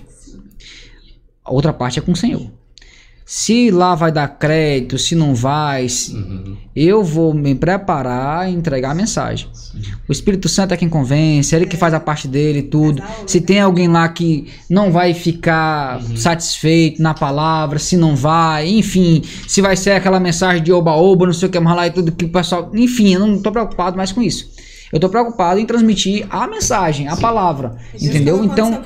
ali, é. Então, hoje, é, é, respondendo a tua pergunta, Sim. não me causa tanto medo mais essa questão de quantidade de pessoas. Uhum. Não me causa tanto medo mais e, e- e em si pessoas. Não. Eu já sei hoje o compromisso que eu tenho é com a palavra, é com o Senhor.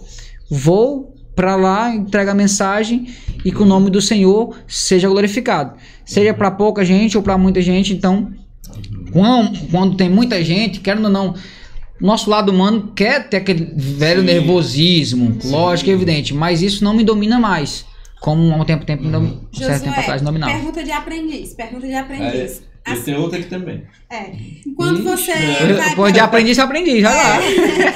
Assim, quando você vai é, preparar uma mensagem, é convidado para dar uma palavra, você organiza uma pauta, um- os tópicos co- sobre o que você quer abordar dentro Pronto. ali. Antigamente não. Pra, Ó, pra você ter ideia, antigamente eu não organizava assim. Você eu- faz parte do preparo, né? Pronto, eu organizava ela assim, os tópicos, tipo.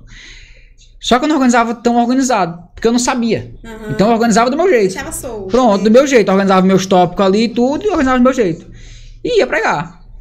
É, já hoje eu consigo organizar um pouco melhor o- o- o- os tópicos, mas como eu disse, porque teve pessoas que chegaram. Uhum. pra me ajudar nisso.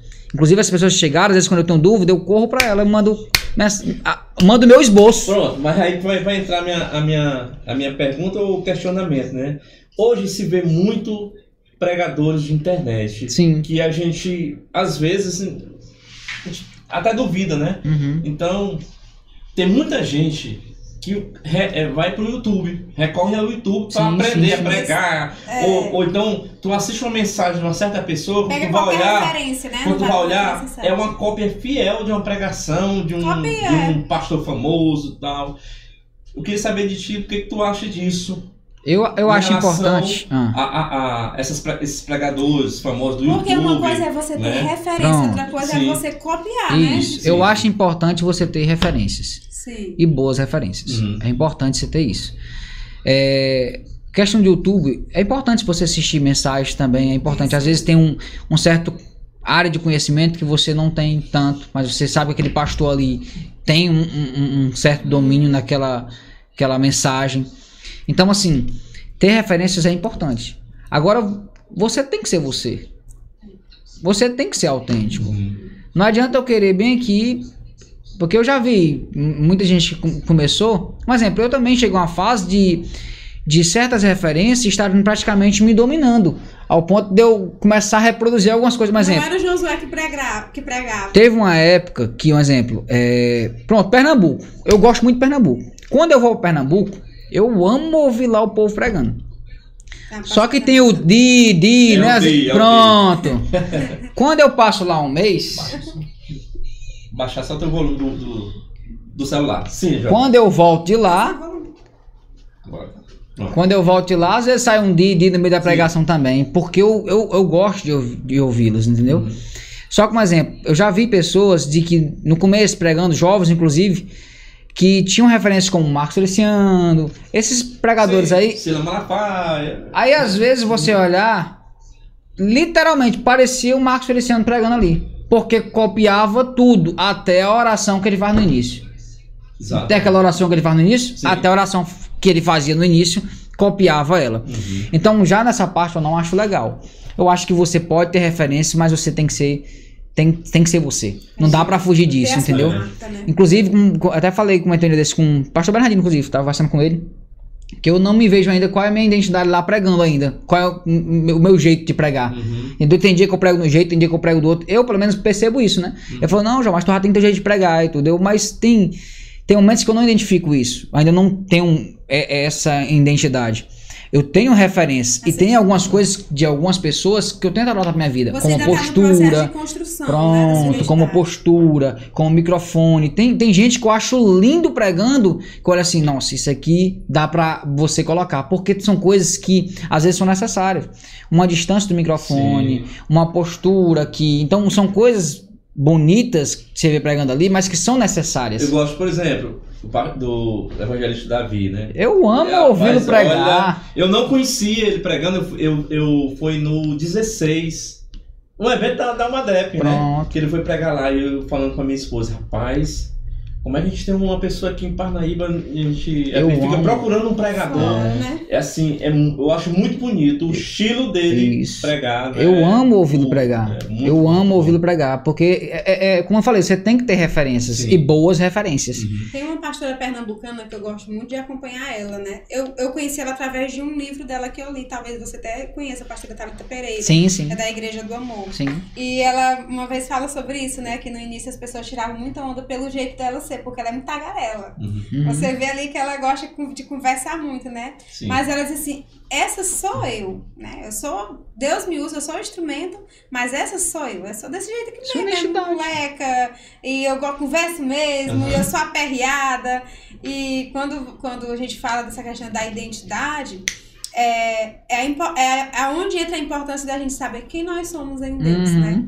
E quando a gente se coloca como instrumento nas mãos de Deus, Deus quer usar você. Claro que você vai ter as referências, né? Mas é o Josué ali, né? talvez tímido na hora de falar, mas que entrega uma boa mensagem. Já vi pessoas que não precisa gritar, não precisa uhum. se exaltar e você sente a presença do Espírito Santo. Já vi pessoas que gritam, que se exaltam, e você também sente a presença do Espírito é. Santo. Então, cada um vai ter a sua forma, a sua, sua identidade. Forma, identidade. A sua e quando se coloca na brecha, na exposição, o Espírito Santo, ele age né, através então, daquela pessoa. Respondendo a tua pergunta, é sim. é importante você ter referências, é importante você buscar conhecimento, é importante você, sim, às vezes ir pro YouTube, uhum. você pagar um, um, um curso se for preciso. Inclusive, tem um curso aqui em Parnaíba que é muito bom de teologia. Eu vou, posso fazer mexendo? ah, com certeza. Cetadeb PHB, inclusive pode seguir lá no Instagram. É o Wagner tá lá? É o Wagner Olha coordenador. Olha os professores, Olha. quem são? Pastor Oswaldo Severo, o próprio Wagner, o evangelista Davi, que você ah, gosta de ouvir pregar, Davi. é um dos Davi professores também. Isso. isso. Inclusive a turma até aumentou agora recentemente. Então, assim, Aqui em Parnaíba hoje a gente tem um bom curso teológico. Sim. Para quem quer buscar um conhecimento a mais. Uhum. Mas também tem outros cursos aí na internet também, sim, que são bons, tipo a Academia de Pregadores também, né? Enfim, como eu digo, é bom você ter referências e é bom você procurar conhecimento. Porque assim, sozinho não dá. um exemplo. a sua parte, Deus faz a dele. Isso. Pronto. Isso eu disse para um jovem esses dias. Falei assim, rapaz, não te preocupe, faça a sua parte que o Senhor sabe fazer a dele. Uhum. O, o Senhor sabe fazer a dele, não se preocupe com isso. Faça a sua, só se preparar e pregar. É e um detalhe que eu não sabia, um exemplo, Bíblia. Pra, para mim, é, Bíblia, as Bíblias é, de estudo, para mim eu tinha que ter todas elas de estudo. Só que conversando recente, com pessoas, né? E aí uma pessoa disse para mim que o melhor seria eu ter os comentários bíblicos. Do que em, as Bíblias de estudo são importantes, mas os comentários bíblicos são muito bons, uhum. porque eles trazem de forma mais esmiuçada e detalhada, versículo por versículo. Aquilo que você não entende. Então, quando eu comecei a, a, estudar isso, eu comecei a ver coisas que a gente. Lógico, ainda tô, tô muito longe de muita gente aí. Tô, tô, tô engateando ainda. Pronto, sou a criancinha que tô engateando ainda na mensagem. Mas eu acho interessante porque você, quando começa, você já começa a ver coisas que você não via. Quando você começa, você já Sim. começa a ver coisas que você não via. Um exemplo mesmo que eu fui na aula de EBD sobre escatologia, que teve Sim. há dois trimestres atrás, uhum. aquela questão que fala que é, é, quando o evangelho for pregado no mundo inteiro, aí virá o fim. Quantas vezes a gente já ouviu aquilo ali como se fosse relacionado à volta do Senhor Jesus? Sim. Ao arrebatamento. Uhum. Só que quando você vai estudar realmente, não é em relação a isso. Ele está se referindo ao período do milênio. Aquilo ali eu fui aprender como? Estudando para a EBD. Estudando para dar uma aula para a mocidade. E também foi estudando também para EPD, para dar uma aula na classe das senhoras. Gente, eu não tenho vergonha de dizer isso. Que eu aprendi sobre a questão da, do, dos pré-tribulacionistas, né, do pós-tribulacionista, do mito. Pronto, foi nesse período. E eu foi estudando essa lição que eu entendi. Porque eu escutava muito falar em escatologia, a gente ouve muito falar sobre a volta de Jesus, mas eu tinha as minhas dúvidas. A sua visão de escatologia, assim, ah, o complexo, mas realmente é complexo. complexo Só é que complexo. o que coloca na mente? É tão complexo que às vezes você bota mente tão complexo que até para estudar você fica tímido, é. com medo, uhum. receoso, porque você pensa logo, não vou entender. Sim. Só que você tem que estudar. E quando, e quando a gente começa a ler, é, Espírito Santo, me dá, me orienta, me ajuda. Parece que vai abrindo. Lógico. E quando eu levei esses três pontos para a sala para falar para as irmãs o que era cada uma, eu vi que eu não era sozinha com aquela dúvida. Muitas outras irmãs Foi o que aconteceu na EBD. Quando eu um falei isso. Pra elas um, um day, elas Quando eu falei isso na EBD, os meninos chegaram assim: como assim não é relacionado ao arrebatamento? Uhum. Não, não é relacionado ao arrebatamento. Aí eu fui explicar. E resumindo, naquele dia foi sanada uma dúvida que se existia há muito tempo. Há muito tempo existia com muita gente Sim. lá na, na, mocidade. E eu fiquei assim, meu Deus do céu. Até eu é, é, vi muitas vezes, ouvi muita gente pregando sobre isso, falando que era relacionado ao arrebatamento. E hoje, querendo ou não, a gente aprendeu que não é. Isso serve para quê? Para você achar. Não, só serviu para você, de fato, conhecer um pouquinho mais da palavra do Senhor. E isso é lindo, é importante. E a deixa, palavra. Deixa, não, antes de falar aqui, tem uma pessoa ah, aqui. Sim, verdade, pode falar. Silvia Fernandes. Ah, essa é minha sogra, viu? Olha aí, Pai do Senhor, glória a Jesus, meu genro.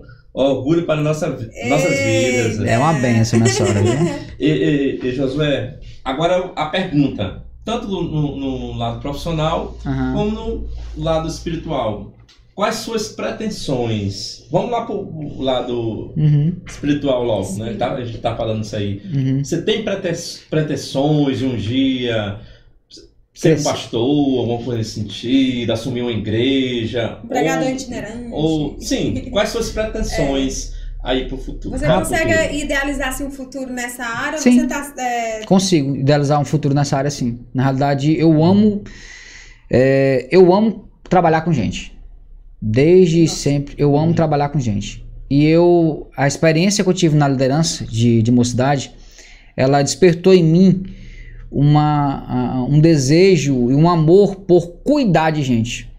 Trabalhar com gente é uma coisa, né? Uhum. Cuidar de gente é outra. É outra. Sim, uhum. Você pode trabalhar com milhares de pessoas ali. Você vai fazer o seu serviço sim, tá no ambiente ali e tudo. Agora, você cuidar dessas pessoas é difícil cuidar dessas pessoas no que diz respeito à área espiritual é muito complexo. É. Sim. É muito é. complexo. Você tem que estar bem espiritualmente para cuidar do outro. É muito. E nem sempre você tá, às vezes. E nem sempre, é verdade. E você tem que é, cuidar mesmo assim. É uma construção constante. Não dá, às vezes Toda você não tá tão bem, você tem que cuidar. Né? Então, pastor, eu, eu, eu, admiro muito o ofício do pastor. Admiro muito o ministério pastoral. E, e, e acho lindo que se honre o ministério pastoral. Ele deve ser honrado. E eu fico triste às vezes quando tem pessoas que não querem honrar o ministério pastoral, não querem honrar pastores. Você tem que honrar eles. Eles têm uma missão muito grande, que é cuidar de quem? Do rebanho deles? Não. Do rebanho do Senhor. Senhor. Não é deles, eles estão como instrumentos do Senhor para cuidar dessas pessoas Verdade. que pertencem ao Senhor. Então, querendo ou não, estão assumindo uma responsabilidade gigantesca para cuidar de pessoas para fazer com que essas pessoas tentem de alguma forma chegar a um dia ir para o céu. Então, elas estão tentando. Ele está ele tá de todas as formas tentando livrar aquela pessoa do inferno. Uhum. Todos os dias. Então, eu admiro muito e eu amo essa questão do ministério pastoral. Tenho sim, é um desejo do meu coração. Se vai acontecer, quando vai acontecer, como vai acontecer, não pertence a mim. Sim. Hoje eu posso dizer, tenho um desejo sim de crescer ministerialmente. Uhum. Tenho um desejo sim de continuar cuidando de pessoas. Tenho um desejo sim, isso, isso faz parte do meu coração hoje, do meu desejo hoje, entendeu? E eu dou graças a Deus que Deus colocou uma pessoa na minha vida, que foi minha esposa, que ela me ajuda muito nessa é parte. Visão, me ajuda né? muito. A mocidade em si, quando eu assumi ela, na época eu fui líder, ela não queria. Quando eu fui convidado para assumir a, a liderança de mocidade pelo pastor Carlos na época, é, a minha esposa não queria. Ela não queria que eu aceitasse. Uhum. Porque cara, ela sabe que vai pegar um pouco mais de tempo e tudo. Sim. E eu, olha, eu não sei o porquê, no momento, mas algo dentro do meu coração me faz dizer que eu tenho que aceitar o cargo. E eu aceitei na época, sem entender. Mas havia um propósito de Deus em tudo aquilo. Depois ela foi entendendo tudo. Depois ela foi tomando gosto também. Então, assim, eu posso dizer que ela me ajudou muito e me auxilia muito em relação a isso. Então, eu sou muito feliz pela esposa que eu tenho em relação a isso. Então, o que eu posso dizer para você hoje? Tenho sim pretensões, é, desejo isso no meu coração. Como eu disse, se vai acontecer quando e como, pertence não pertence a mim, pertence ao Senhor. Outra coisa, eu não me apresso. E na vida profissional? Tenho, eu almejo, hoje também, almejo ter hoje meu escritório, almejo. Uhum. Não posso ainda ter meu escritório.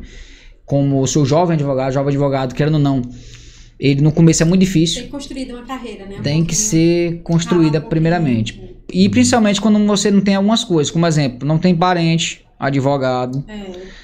Ou seja, não, não, vem de uma, de uma herança. Muito network aí, né, José? Não vem de uma herança jurídica ali, então você tem que construir muito network. É. Você não vem de uma herança jurídica. Você não está vinculado a um grande escritório, mesmo como trabalhando lá. Enfim, muitos fatores que impedem Sim. você, às vezes, de seguir sozinho, seguir solo. E principalmente quando você tem família. É tem uma esposa e tem um filho. É. Então tem que comer, tem que se vestir, é tem casa para pagar, tem água para pagar, tem Sim. luz para pagar. Então tudo isso. Então eu desejo ter o meu escritório também. Então como eu falei, eu não sei se ministerialmente eu vou ser pastor para dirigir igreja, uhum. ou vou ser pregador itinerante, eu não sei. Uhum. Eu estou fazendo a minha parte, é o quê? Aqui, né, Eis-me aqui, Senhor, tô uhum. tentando é, é, me preparar, buscando conhecimento, enfim, fazendo, tentando fazer minha parte. Minha parte jurídica também, estou também fazendo a minha parte. Uhum que é buscando meu conhecimento, me preparando para um dia ter meu escritório e tudo. Prática, Mas o dia de amanhã só a Deus pertence. É a gente vai trilhando o caminho aqui, vai fazendo algumas coisas. Senhor, que esses projetos é, se concretizem em sua vida, ele vai permitir, ele vai abrir as portas, ele é. vai criar as situações. Vai acontecer né? naturalmente. Mas pensa assim em, em concurso, ah, concurso. Tá aí, eu vou fazer, ser... eu vou fazer o do TJ agora. Ah, ah, vou. A Gabi também tá fazendo, minha, vou, minha sobrinha. Vou fazer o do TJ. Eu, antiga, eu já tive uma época que eu queria muito concurso. Uhum. Hoje eu não tenho tanta visão de concurso. Uhum. Eu sei que tem a estabilidade, eu sei que tem uma boa remuneração. Uhum. Admiro a galera que quer de todas as forças um concurso para tudo isso. Isso. Mas eu não sei se de fato está totalmente dentro do propósito de Deus para minha vida. Uhum. Eu não sinto que de fato o concurso em si seja o que seja totalmente dentro do propósito da minha vida. Uhum. Vou fazer esse, vou é, outros que podem surgindo, vou fazendo também. Sim. Mas se é esse o propósito de fato que Deus tem para minha vida, não sei. É, é entendeu? Eu sinto que seja outro. É a sua vontade, mas Senhor, Sim. é a sua vontade prevalece. Pronto. Estou aqui realizando isso. Estou eu, eu, isso, eu tenho um propósito no meu coração que eu sinto que seja esse. Entendeu? Eu, não, eu não gosto de comentar ele, mas Sim. eu Sim. sinto, eu sinto que seja esse. Então, só que aquele negócio, como eu disse, eu não me apresso tem o tempo certo. certo. Então eu vou seguindo aqui o caminho, então, vou fazendo minha parte vamos, e vai dar certo. Um questionamento. Fácil. Que aqui já acontece com várias pessoas, né? Muitas pessoas chegam a um determinado nível na, na, na carreira profissional uhum. e aí vem um chamado. Sim. A gente conhece juízes que uhum. tiveram que largar Sim. e assumir o pastorado. Sim. Por exemplo, o cantor Silvan Santos, se não me engano, ele é juiz e deixou de lado para receber a carreira de cantor, não é? E aí? Se, se Como é que é a tua visão em relação a isso? Tu tá no, passou no, no TJ, tá, mas é- exercendo, tá com a carreira estabilizada, como tu disse, né?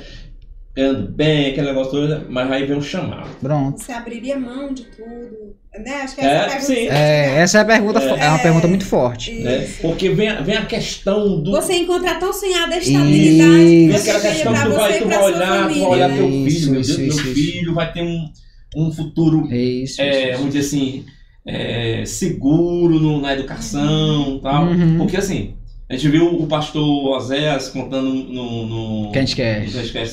Passado, né? Que quando ele teve o chamado, quando ele foi escolhido para assumir o, o, o- um campo, né?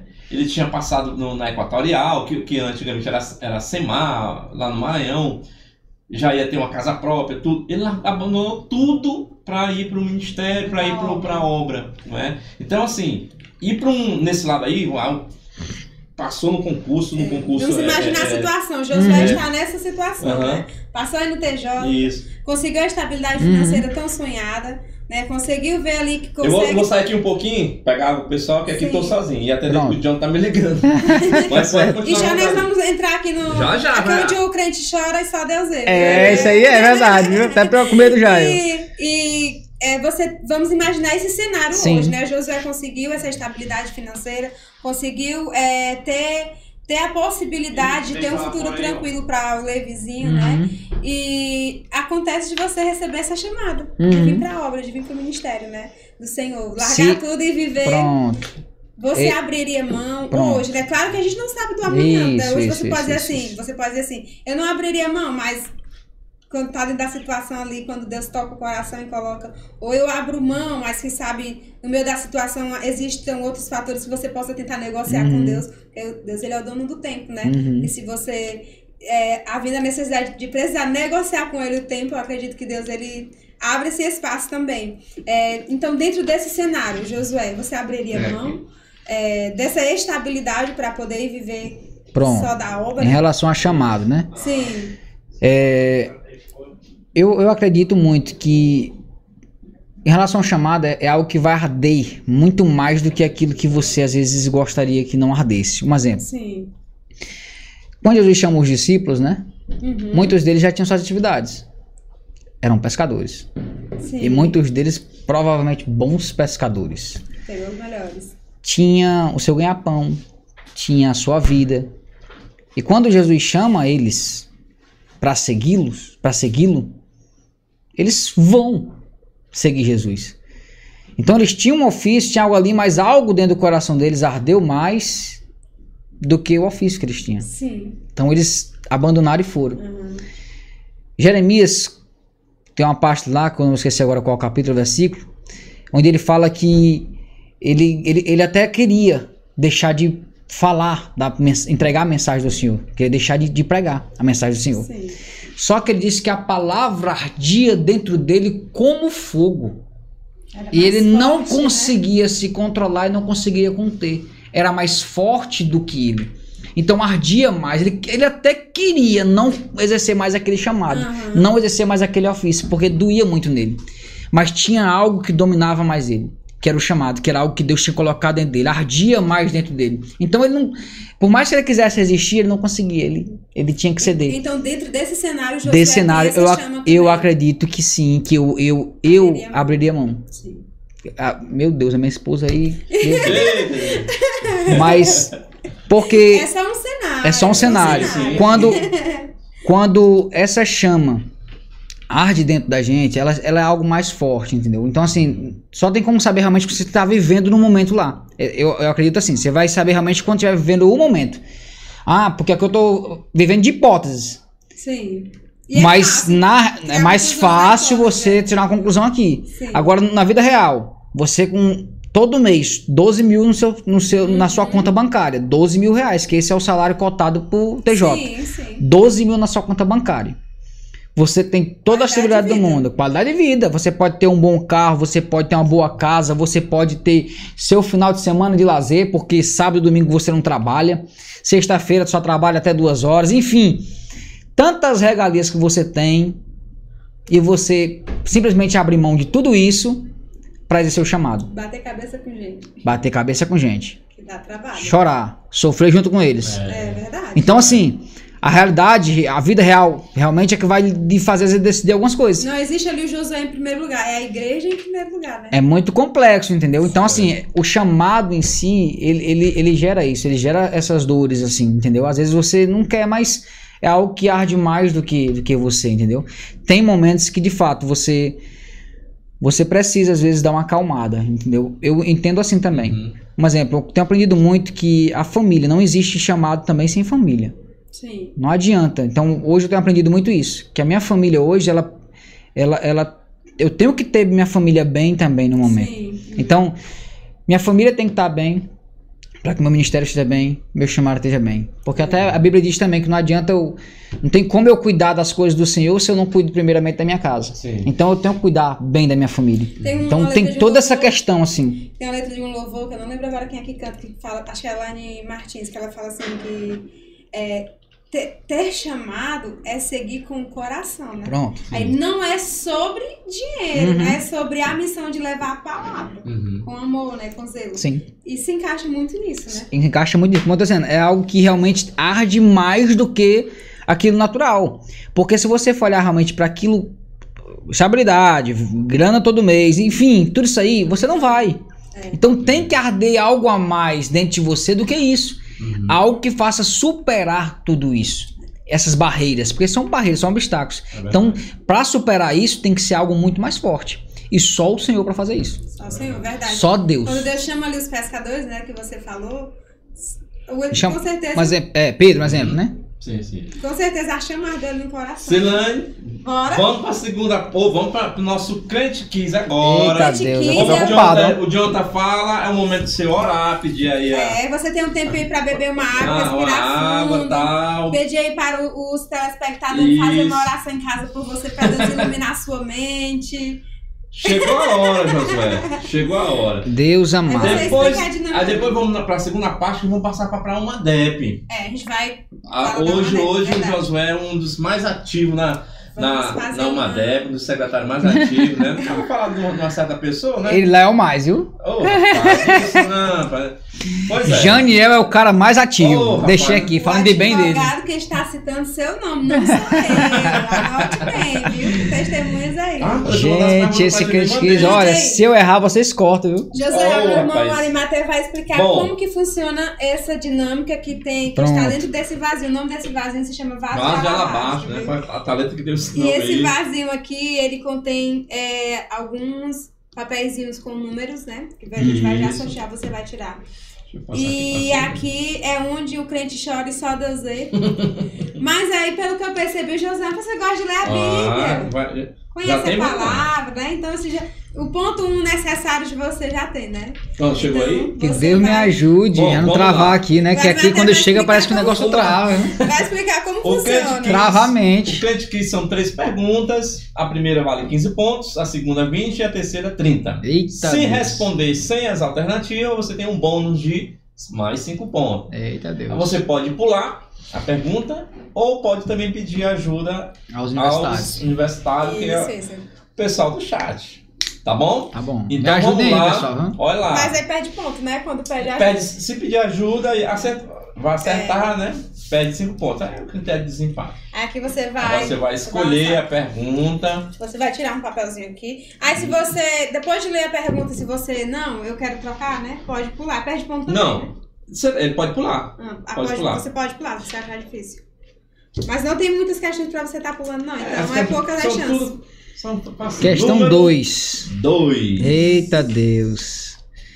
Espírito Santo, me faz lembrar agora. Espírito Oh, Santo, me faz lembrar. Magno, Eu rapaz. acho que o pai, o pai pegou uma pressão, porque eu disse que no dia da Cláudia ele mandou pergunta muito facinha. Ele ficou se preocupado que eu fiquei tirando onda, né? Ei, Agora ele mandou, mandou aqui. Meu Deus, Espírito meu Santo Deus. me faz lembrar. Vai. Pode ler? Vai querer Pode. desistir antes de. Não, continue aí. Olha, aí, se aqui antes da gente falar as alternativas, você já souber da resposta e quiser falar, Uhum. você ganha mais pontos ainda. Certo. Então você também tem essa oportunidade, tá bom? Questão 2 diz assim: depois, presta atenção, que às vezes tem pegadinhas. Depois da entrada triunfal de Jesus em Jerusalém, Hum. onde ele passou a noite. Aí vamos lá. Se você quiser responder logo direto, Não, pode ir. vai ter, a- Já tá, dando, né? já tá dando brancão aqui já. E pior que dá. Eu tava tentando eu aqui, entendo você, eu É, olhar Jesus entrando aqui na. Repete de novo. Ó, vou repetir. Depois da entrada triunfal de Jesus em Jerusalém, onde ele passou a noite. É aquele dia que ele entra lá. Tá, Certo. Uhum. Hum. Alternativas. Eu lembrei só dessa parte. Alternativa A, Jerusalém. Alternativa B, Betânia. Alternativa C, Monte das Oliveiras. Não tem não pra ti, não. Tu acha que eu botei pra ti? A resposta é. A resposta não sabe. E nem isso que eu tô olhando aqui, cadê a resposta? Ele vai te pegar hoje também, não, aí, não, ó. não, disse assim, não mande mais resposta pros apresentadores, né? Eu tô aqui de é lógico. Então, o John fica, o John fica dando dicas. Quem- Irmão Manuel, você você pega leve mesmo, né? Não, não, ouça- não ouça sua filha, não. Quem tem a fama Pegue leve. resposta, né? Eu não, viu? Eu já sou convidada, eu não sou apresentadora E aí. João? Então ele entrou em Jerusalém, né? E a pergunta é se ele dormiu em Jerusalém, em Betânia. ou Onde ele passou a noite. onde ele passou a noite. Onde ele passou a noite. Rapaz. Aí se você achasse, não, tá difícil, eu quero pular, você também tem Pular essa ou opção. pega o... Não, eu vou chutar aí. Mas nem dá referência, não, né? É, a primeira dá pra chutar porque é só 10 pontos. É, É. vou chutar. Eu vou botar Jerusalém. Ele entrou em Jerusalém. Você tem certeza? Eu acho que é uma resposta muito óbvia, né? Sim. Será? Eu acho muito óbvio. Eu acho que é pegadinha, hein? Mas tudo bem. Eu acho que é uma Vou pegadinha repetir a aí. pergunta mais uma vez. Depois da entrada triunfal, presta atenção. Depois da entrada triunfal de Jesus em Jerusalém, onde ele passou a noite? A. Jerusalém. É pesado? B. Betânia. C. Monte das Oliveiras. Rapaz, será que ele passou orando, pá? Olha aí. Não, aí tu... Dá Será pra, que dá ele pra ir passou, eliminando, né? Orando, eu acho que ele não passou não esse dia não, viu? Tava cansado da viagem, É. né? Não? Jumentinho ainda. É. Então, Jerusalém, Betânia ou Monte das Oliveiras? Vai lá. Eu Vai vou lá. chutar em Jerusalém. Vai Jerusalém mesmo? Jerusalém ou Betânia? Eu vou Betânia, eu vou Betânia, Betânia. Mudou pra Betânia. Betânia. E aí, Silane, tu, Silane? Vai Jerusalém ou Betânia? Eita! Eu respondo nem como Não, eu. vai lá. Tu vai só E aí? passar vergonha comigo, é só Vai lá. isso. Vai, Eu- olha, Qual foi a... eu vou dizer por que eu tô dando essa resposta. Qual é a não vale se eu estiver errada. Porque ele fala assim, ó, depois da entrada. Então já é depois, não é, não é no, no- momento. Não, mas depois da Então entrada, eu sim. descarto Jerusalém por isso, né? Porque foi depois que ele entrou, teve sua entrada triunfal lá em Jerusalém, onde ele passou a noite. Então eu vou descartar a Vai, letra A. chutei Betânia. E eu vou ficar aqui com o Monte das Oliveiras, mas Olha eu aí. não tenho Eita. certeza, né? Pois a resposta Mas do eu Josué achando- está... Exata! Exata! Chute bom esse, A referência, pessoal, tá em Mateus 21, 17, viu? Tá? Boa, conferir. vamos, conferir? vamos conferir. Agora vai achar Rapaz, o irmão Manuel aí, ele bota é valendo, de? Bíblia, pode combinar com ele que ele gosta. É. Quem? Irmão Manuel é, irmão Manuel é bom, Ele viu? ama, ama. Mateus 21. Ah, posso tirar outra, não posso por Mateus enquanto? 21, Um. 17. 21, 17. Eita, vamos não conferir. né? tiver errado, eu nem vou achar lindo. Eu quero tirar outra coisa. Olha aí, ó, o primeiro convidado tá tirando a prova agora. E deixando-os, saiu da cidade para Betânia e ali passou a noite. Olha aí, Eu Eita! descartei o Jerusalém porque fala que depois Tava muito óbvio entrada, também. Né? É. Tá. Mas ó, o mamãe agora nas pegadinhas. Irmão Manuel aquele não deixar tão óbvio assim não. não viu? sei se você assistiu, ele perguntou lá, qual a mulher que criou asa?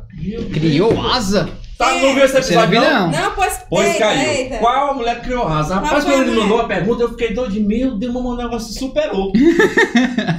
Quem essa mulher E aí criou você asa? sabe que é essa mulher que Não, criou asa? até agora não sei não. Uma Pois mulher é. que criou asa, Pois na é. Bíblia, tá na Aí eu Bíblia. fiquei assim, é pegadinha. Sei não? E eu fui indagar ele, aí ele foi assim, mano, matar essa pegadinha. É. Entendeu? Caiu Asa pra era o Feijão filho Divaldo. Não, a, é, é, é não é asa. asa. é o nome do rei. É, ah, não era é asa. Então quem criou asa não é asa. Ainda bem que é o pastor Josivaldo. Pois é. que eu não ia conseguir, não, viu? Eu acho que acertou. Só, ele, mesmo pra acertar isso aí. Quando ele, quando ele asa, ele disse, não, você é um rei. Era uma pegadinha. Vamos pra segunda. José ganhou aí 10 pontos. 10 pontos. Esse aqui é a 6, ó. A 6 deve ser a mais difícil. É a 6 essa aqui é fácil demais. Eita! Ela sabe. Não, Sabe não vou mesmo, dizer mesmo. Não é Vai. fácil, não. Pergunta, não sei, não Sinane. sei. Agora piorou a minha situação, né? Pessoal, ó, ó, foi que chegou aqui. Olha aí, ó. O cheiro tá bom, viu? Olha aí, pizza chegou. toda hora. Pizza toda Olha o hora. gostoso. Olha aí, pessoal, ó. O cheiro tá Eita. bom, viu? Viu? Vamos já comer. Olha, Vamos lá pra atenção. pergunta. Vamos lá. Quem poderia subir ao Monte Sinai para falar com o Senhor? Quer a resposta direta? Ou você já Ou sabe? responder Quem direto? podia? É É. Quem, quem poderia? poderia? subir ao Monte Sinai É personagem para falar aí? com o Senhor? Não, tu, ele tem as alternativas. Tem Ah, alternativa, tem é- nome de pessoas aqui. Vai querer responder Ah, é. direto? Eu, esse aí eu acho que eu consegui responder direto, né? Olha Você- lá. Olha, Vai, fala a alternativa. Alternativa? Alternativa. É melhor. Eu não vou perder ponto mesmo por, por ter essa alternativa, né? Vai lá. ó. A. Ah. Moisés. Hum. B. Moisés e os sacerdotes. Uhum. C. Moisés e Arão. Ah, agora ele complicou, viu? Ainda bem que não chutou. Ainda bem que eu chutei. Eu ia chutar logo direto Moisés, ó. Não sei não, gente, eu não sei. Mas agora eu fiquei em dúvida em Moisés e Quem- Vamos Arão. todos aqui, ó. Tá. Mais uma vez, ó. Moisés Quem tá certo. poderia subir ao Monte Sinai para falar com o Senhor? Moisés e Arão. Depois que Moisés é, perdeu é, essa oportunidade, né? Depois que ele. Moisés e Arão. Moisés e Arão é a tua resposta. É a tua, Silene. A minha é essa. Moisés Acho e que eu vou Arão. ficar também no Moisés e Arão, porque eu acho que no tempo dos sacerdotes eles não precisavam estar subindo mais não precisavam. É, então vamos lá. A resposta do. Josué está exata. Ah, foi. Olha eu aí, pensei nisso, os sacerdotes Tá tinham lá em Êxodo ali mesmo, 19, né? 24. Êxodo 9, 24. Olha aí. É, é- Tá vendo aí? O Josué é o primeiro candidato que tá indo à prova com o Eita, Manel. agora vai ficar mais perto ainda, viu? De não errar as 19, referências. 24. Êxodo 19, versículo 24. Tem que ter a, a- a É, a prova prova bíblica. Isso é desses, hein, José? 19, 24. Bora lá pro irmão Manuel agora. E disse o Senhor: Vai, desce, depois subirás tu e Arão contigo.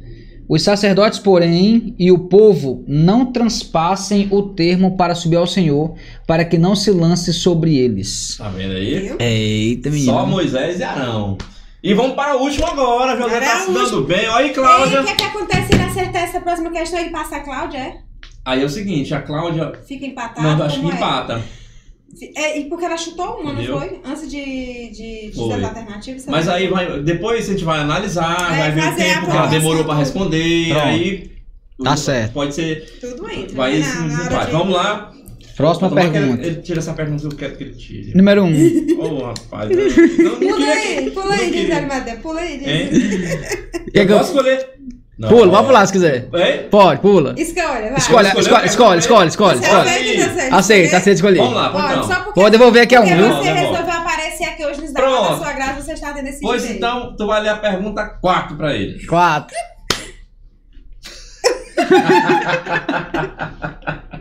Não, José, por que, que tu fez isso? Duvido. Eu não vou responder essa aqui, não. Vai não? Vai Vai sim. É pra passar vergonha junto comigo. Quarta questão, vamos Olha lá. Qual a ave que, com seu cântico, fez um homem chorar?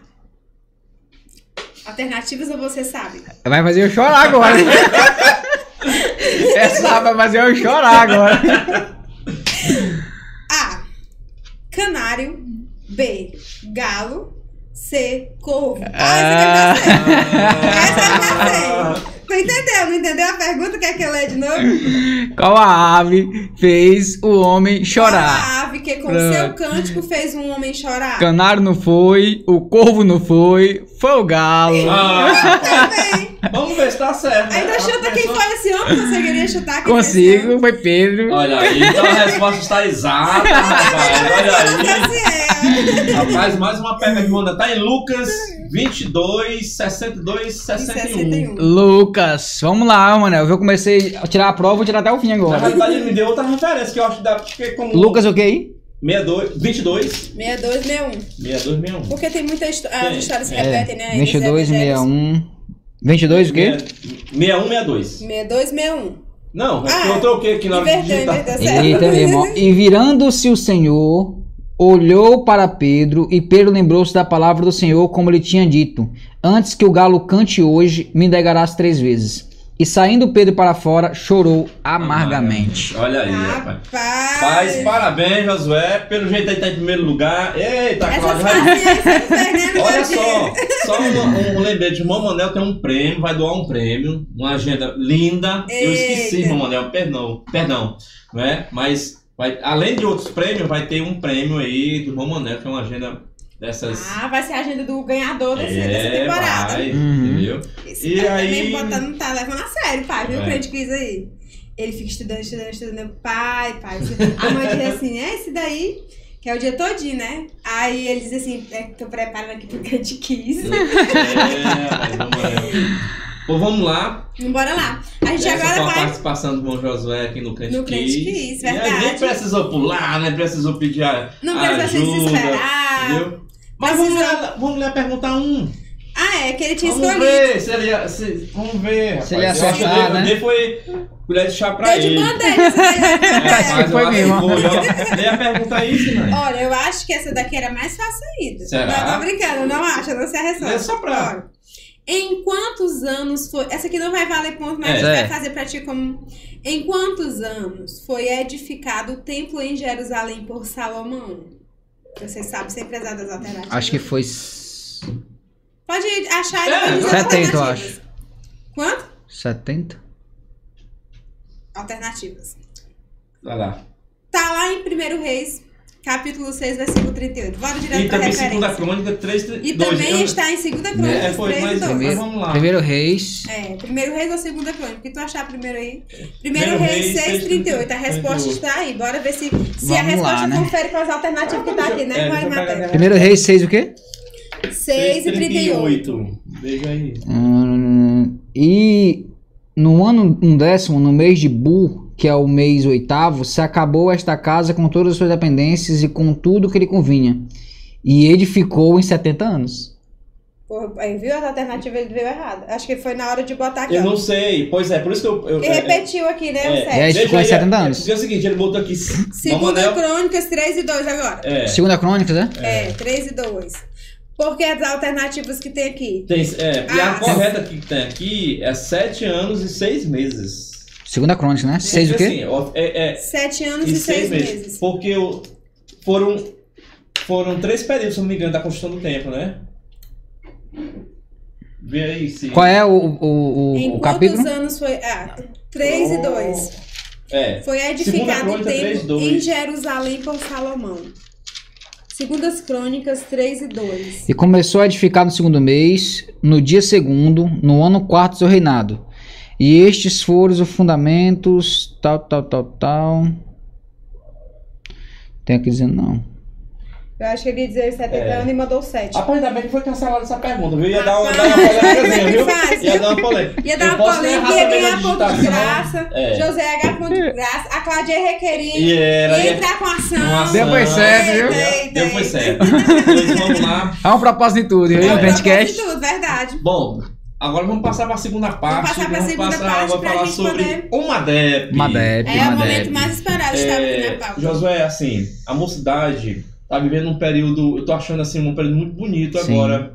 Não é? Esse, esses, nós estamos no segundo ano, né? Da MADEP, né? E eu também eu me sinto honrado de estar participando da, da secretaria com o pastor João, que tem coordenado assim belíssimamente, como diz. Com maestria. Com maestria. Maestria, né? É, assim, é um homem muito sábio. Que, assim, eu, eu fiquei muito maravilhado uhum. com, com o desenrolar do, do, dos trabalhos. Lógico que a gente começou engateando. A gente começou do zero. O José tá do, do início, do zero mesmo, sem. E hoje só. Já... É. A misericórdia, como diz, né? E graças a Deus fizemos um pré-congresso que foi assim uma benção. Foi lindo muito bonito, apesar de toda aquela uhum. a questão de Covid e tudo. Sim, então, mas sim, foi sim. muito bom. E esse ano tem um congresso. E esse ano tem um congresso, né? E, a UMADEP surgiu num tempo difícil, que foi tempo de Covid. Exatamente. Isso. Muito difícil, né? Com desconfianças, tudo, tudo isso, né? Preocupações, os levantes que sempre e assim, tem. E assim, é. vamos falar aqui um pouco de, de jovem, né? Porque assim, Fazia muito tempo que a gente não tinha um congresso, acho que foi em 2012. A última vez teve um. Do tempo que eu falava. Isso, foi que teve esse coral. Foi. Entendeu? Então, eu sempre falo. jovem tem que estar em movimento dentro da igreja, envolvido. E a igreja tem que estar sempre oferecendo né? coisas para o mundo Exatamente. Então, e oferece. Josué, o que, que a gente tem de novidade? Vamos, o pré-congresso já foi, vamos falar desse ano, né? Sim. O que, que tem de novidade vindo? A gente teve agora o último, no, no, no sábado agora, cultos setoriais, né? Sim. Em quatro setores. E foi uma benção. E agora vem outros eventos. Fale Sim. um pouquinho da UMADEP antes. A UMADEP. Qual é a sua função dentro e os projetos? A UMADEP, minha função lá é secretário de eventos, né? Junto com o Janiel. Uhum. Já tá aí revirando os anos comentários aí. E eu. Deve ter chegado agora. Assim, a UMADEP, na realidade, eu agradeci muito a Deus por ter me, me, permit, me proporcionado a, essa, essa oportunidade de participar da UMADEP. Eu nem sei, na realidade, como foi que, que o pastor João é, soube de mim, né, na realidade, porque é, ele me chamou num, num privado e me convidou para ser secretário de eventos. Na época, minha esposa estava grávida, uhum. naquela situação toda, eu nem queria aceitar. Ele falou: Não, rapaz, vai lá que dá certo, você não vai estar sozinho, vai ter pessoas lá para estar tá também junto, enfim. E aceitei entrar na Almadep. Já conhecia o Daniel? Já só, só, pela Tremembés, assim. De vista. De vista Tremembés a gente conhecia porque era quem organizava retiro, sim, eventos, sim. essas é. coisas. Então a gente conhecia por causa disso. Uhum. Que tava em, em, em, pauta sempre, né? Sim. A, a Tremembés. Então, mas assim, não tinha um, um, contato mais direto com o Geniel. Fui, fui ter com a Almadep. E pra, pra mim foi muito gratificante participar da Almadep. Entrar na Almadep. E como o Mário Maté falou, entrar no início. Tipo, do zero você vê do zero as coisas acontecendo, tipo assim, com muito amadorismo, como o pastor João Sim. mesmo fala, né? Com muito amadorismo, muitas coisas e tal, mas aos poucos e, e se ajustando. E hoje a gente já vê que a gente já tem uma Almadep com uma nova cara, algo muito mais é, bonito, algo mais consolidado, uhum. algo mais lindo, algo que tem chamado a atenção da juventude, algo que tem chamado a atenção de outras pessoas de outros estados. E, enfim, a gente vê que a Almadep hoje, ela tá, tá, tá tendo uma nova visão dela. A juventude em si tá abraçando a Almadep. E isso é bom. Como você falou, a, juventude está vivendo um novo tempo. Sempre que eu posso, eu coloco lá no meu status no, no WhatsApp, né? Quando uhum. eu tenho essa oportunidade, eu posto uma foto lá e boto. A juventude de Parnaíba está vivendo um novo tempo. Verdadeiramente, ela está vivendo um novo tempo. Ah, é uma DEP? Não, não é só uma, não é uma DEP, não. É o próprio Deus que está fazendo ela viver um novo tempo. Verdade. A Almadep é o instrumento, instrumento, é o me mecanismo, é o departamento que Deus uhum. está se utilizando para fazer a mocidade de Parnaíba viver um novo tempo. Sim. Jovens e adolescentes na presença do Senhor. Então, assim, a Almadep em si, ela é uma bênção para Parnaíba, é uma bênção para a juventude, é uma bênção para a igreja, é uma bênção para os pastores, é uma bênção para todo mundo. Então, o que, que eu posso dizer em relação ao Almadep? Quem puder, abraça a Almadep. Abraça a Almadep. Porque no começo, muitas pessoas, assim, poucas pessoas abraçaram, né? É verdade. Então, assim, por mais que você não tenha abraçado no começo, quando tava tudo aos trancos e barrancos, né, Maria Matheus? É. Hoje a gente pede, mesmo assim, hoje mesmo com um pouquinho, um pouquinho mais uhum. é, é, é, ela melhorada, mas abrace hoje mesmo assim. Pode não ter abraçado no começo, mas a gente aceita hoje que você venha abraçar ela, porque a gente precisa de, de, de pessoas junto com a Almadep. Uhum. Porque ela, é, é, necessário isso. A Almadep não, acontece, não acontece sem pessoas. É uma necessidade da juventude, é uma necessidade também para a igreja a gente ter a Almadep ainda. Então a Almadep ela veio para ser bênção na vida da igreja de Parnaíba, viu? E graças a Deus com o nosso pastor presidente, pastor Zé Gonçalves, é quem teve essa visão, que abençoou, uhum. né? E teve essa iniciativa de novamente criar o departamento de mocidade de Parnaíba. Uhum. Então, assim, sem a visão do pastor, sem a bênção do pastor, nada estava fluindo também. Com Como a gente sempre fala em reunião, né, irmão Matel? O pastor João Vieira sempre deixa claro: nenhum projeto nenhum evento, nenhum cronograma da UMADEP está sem a bênção do pastor presidente. Verdade. Então, primeiro vai para ele, depois que ele abençoa e consegue a sua, sua bênção e autorização, é que acontece, que, acontece é que vai para a juventude, é que vai para a congregação, é que e, vai para os pastores. José, graças a Deus, o pastor José Gonçalves tem nos abençoado de uma maneira assim, assim, a, todos os nossos projetos, né? Ele assina embaixo, Sim, né? Deus, Deus Deus tem, tem feito grandes coisas por meio do nosso pastor presidente em relação ao MADEP. É verdade. Então a gente tem que ser muito grato a Deus por isso. Então a gente não tá tendo essas dificuldades, graças a Deus. Ele tem sido uma bênção sim para o MADEP. A gente no, tem que continuar assim. pré-congresso, assim, a gente ficou muito feliz, né? Com, com, com a felicidade dele, Sim, né? Naquele, sim, naquele sim, sim, lá, sim, que ele sim. se emocionou, Sim. vendo, vendo aquele, aqueles jovens ali, que fazia Sim. tempo, e ele assim, ele ama a mocidade, né? Ele sempre fala que ama a mocidade, ele tem Uhum. prazer com a mocidade. Uhum. Então ele estava aguardando esse, esse momento e, lógico, tem aquele, o momento certo de Deus, de Deus agir, né? Uhum. E Josué, em relação a, a- aos eventos que vão Acontecer. acontecer agora, né? Como É. eu falei, nesse último sábado teve os, os cultos setoriais, né? Explica aí o que são esses setoriais, É. que muita gente tá... O que vem acontecendo É, e o que dá é. pra acontecer até Isso. a realização Sim, do Congresso. sim. Dá um spoiler aí É. pra gente. Pastor Oliveira deixa, né, desse spoiler, pode? Deixa. Algum, alguns sim, tem um que não pode de jeito nenhum. É, É. segredo, segredo. Eita. Mas, só falando aqui, a abertura do congresso vai ser top. Mas é, voltando aqui. Olha aí, viu? voltando aqui.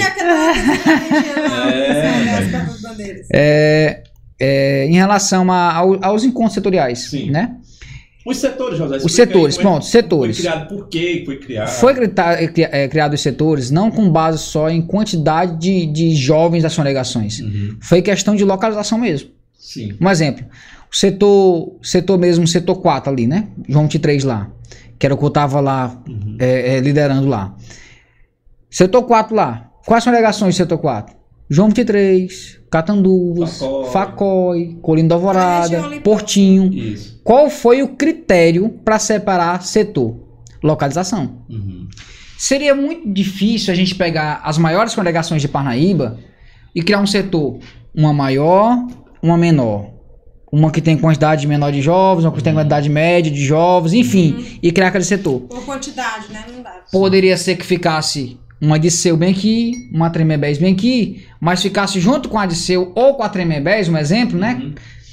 Joy Souza. Portinho. Vou botar logo aqui Portinho, um exemplo. Na longe, É, isso. Que é uma quantidade pequena. Uhum. Joyce Souza, que é lá do outro lado. O, o- vamos botar bem aqui mesmo o Colino da Alvorada. Colino da Alvorada, pra vir bem aqui pro, pra Tremembés. Você percebe a distância. É verdade. Então, assim, seria muito mais difícil. a- já é difícil a locomoção da, da, da mocidade, como a gente teve nas reuniões de, se- de, de setores Sim. recentemente, não foi, Matel? Isso. Qual foi o maior problema que a juventude, a juventude sentiu? Locomoção. Locomoção. Então imagine se ela hoje apresenta um problema, uma dificuldade que ela tem, que é de se locomover para esses cultos setoriais, Uhum. imagine se tivesse feito por quantidade de pessoas.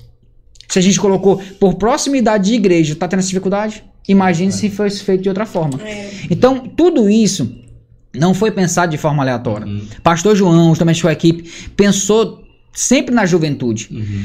A locomoção deles, como é que seria? Seria mais melhor ir para que fosse mais perto. Então a gente tentou botar o setor, tantos que fossem próximos, quanto também que nesse setor tivesse pelo menos uma congregação, pelo menos uma, Sim. que desse para comportar a quantidade de, de, de jovens. Eu tô falando em relação ao espaço físico da Espaço congregação. Porque a gente sabe que em Parnaíba é muito difícil um espaço para eventos. Uhum. É verdade. É complicado. É muito difícil um espaço para evento. Inclusive, também até quadras poliesportivas é difícil também. Difícil. Porque às vezes uma quadra, eu não entendo muito de som, mas a maioria até entende. Uma quadra fechada é muito difícil de se organizar um som lá dentro. É. Então, às vezes, tem uma quadra fechada no bairro, mas é difícil organizar um evento lá porque requer toda uma estrutura, todo um conhecimento prévio em relação a isso. Então, foi pensado nesses setores por conta da proximidade, da locomoção da juventude. Uhum. Então, para quem pensa que foi feito de forma aleatória, não foi. Ah, foi feito ali, é o pior setor, não sei o que lá. Não, não existe Não. negócio de pior setor. Todos não têm o mesmo valor. Todos têm o mesmo valor. E inclusive, A gente fez essas reuniões recentemente, reuniões setoriais, justamente para entender qual era a dificuldade da juventude, qual era a necessidade deles, o que, que eles estavam enfrentando, o que eles estavam precisando, qual é o apoio que eles precisavam da Almadepa. A gente ouviu diversas Uhum. sugestões deles, diversas dificuldades que eles tinham. Era necessário a gente fazer isso, para que a gente tente melhorar sempre a, Sim. a Almadepa em relação a eles? E esses cultos setoriais são cultos.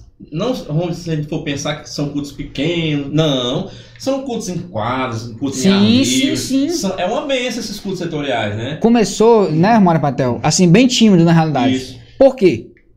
Porque a gente sabe que é, quem fica responsável por organizar o evento é a igreja que cedia o evento. Sim. Não é isso? Isso. Um exemplo, se no setor tem a igreja X, né? A igreja X, Y, Z. A igreja X quer recepcionar o evento, ela que vai ter que preparar toda a estrutura. Se ela quer botar no ar livre, não tem problema, você pode botar. Sim. Vai ter que ter o palco, vai ter que ter o som, vai ter que ter cadeira, enfim, é você que vai organizar.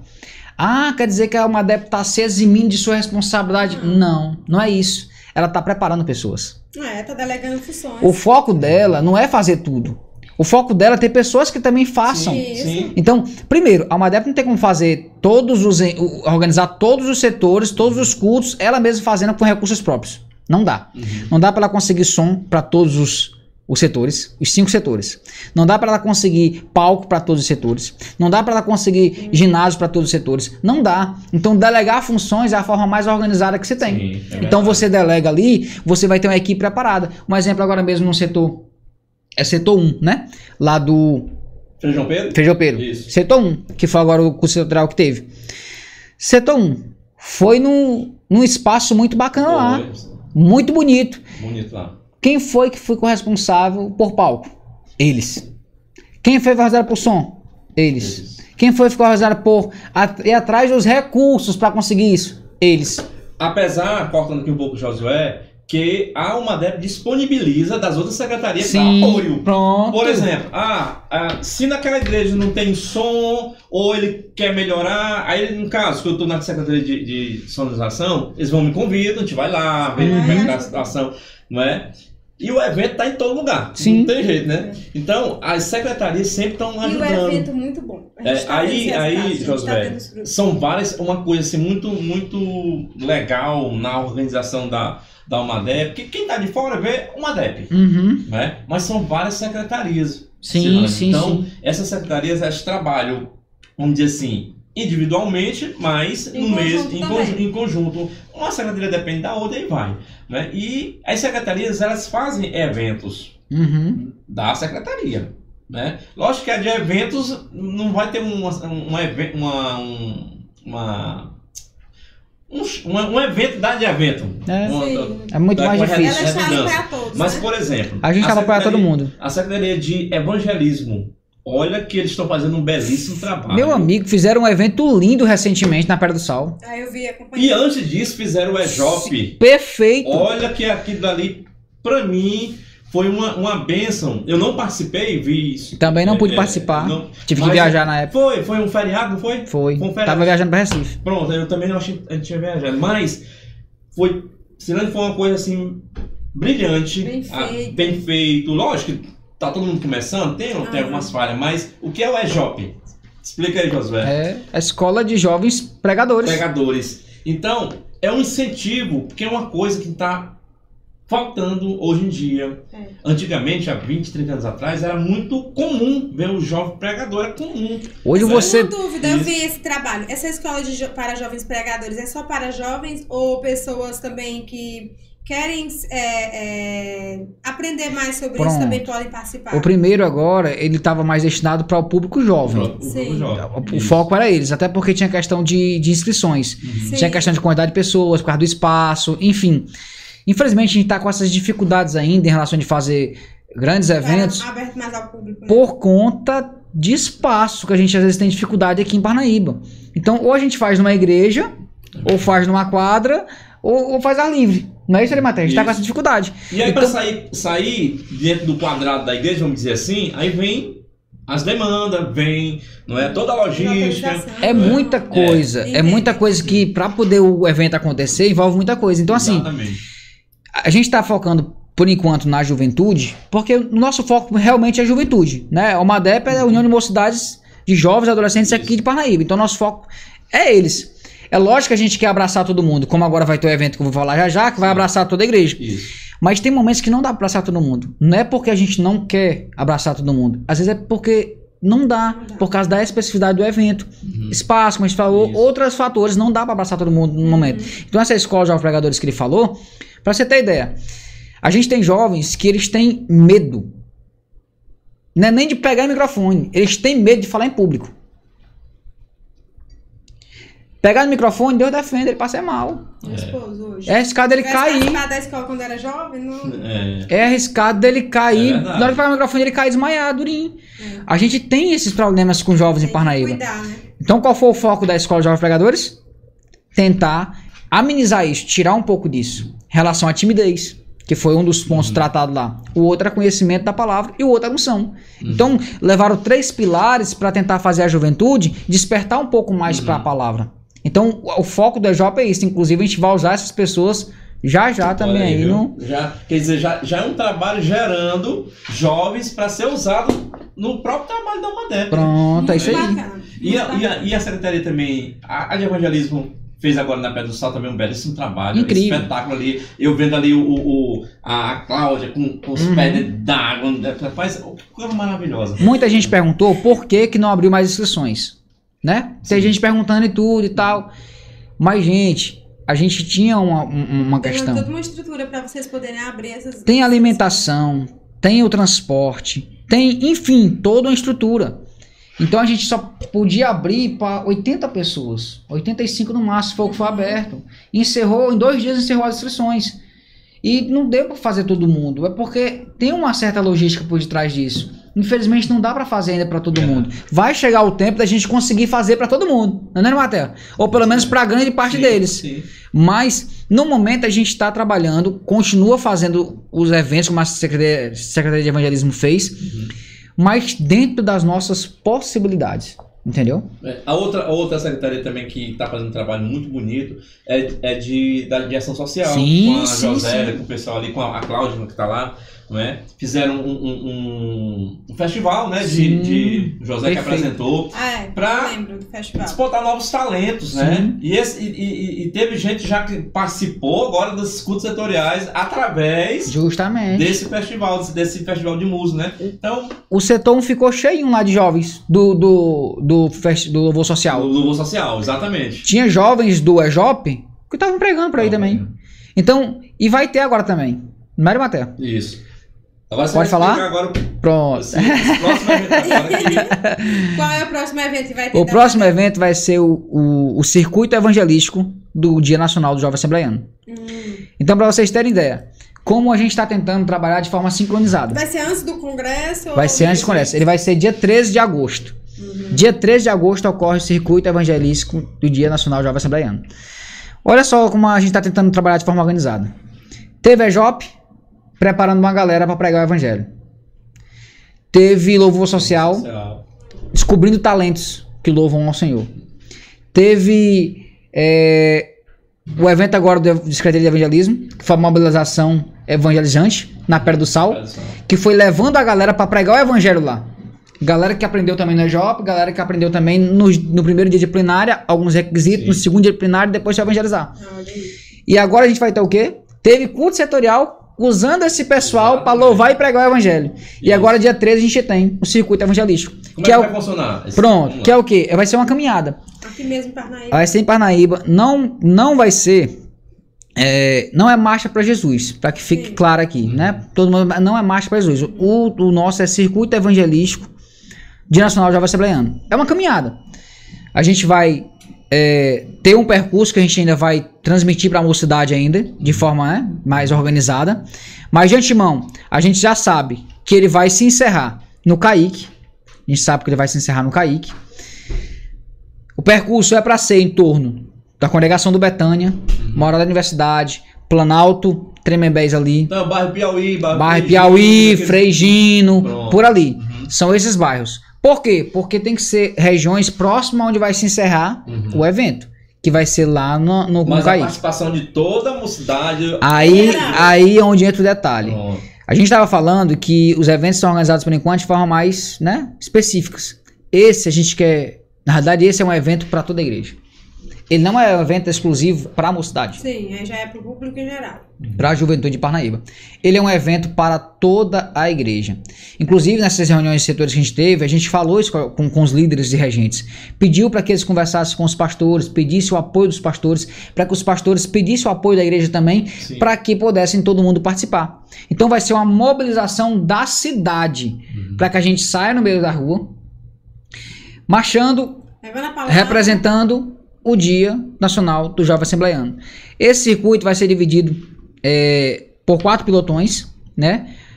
Como também é um ano em comemoração do centenário da harpa cristã, Sim. então vai ter, um, vai ter um pilotão da harpa cristã, vai ter um pilotão da Bíblia Sagrada, vai ter um pilotão, uma DEP anunciando Jesus, vai ter um pilotão é, é, da harpa cristã, é, e vai ter um pilotão. É, deixa eu olhar bem aqui, que agora deu um branco. Então são quatro pilotões que a gente vai ter lá.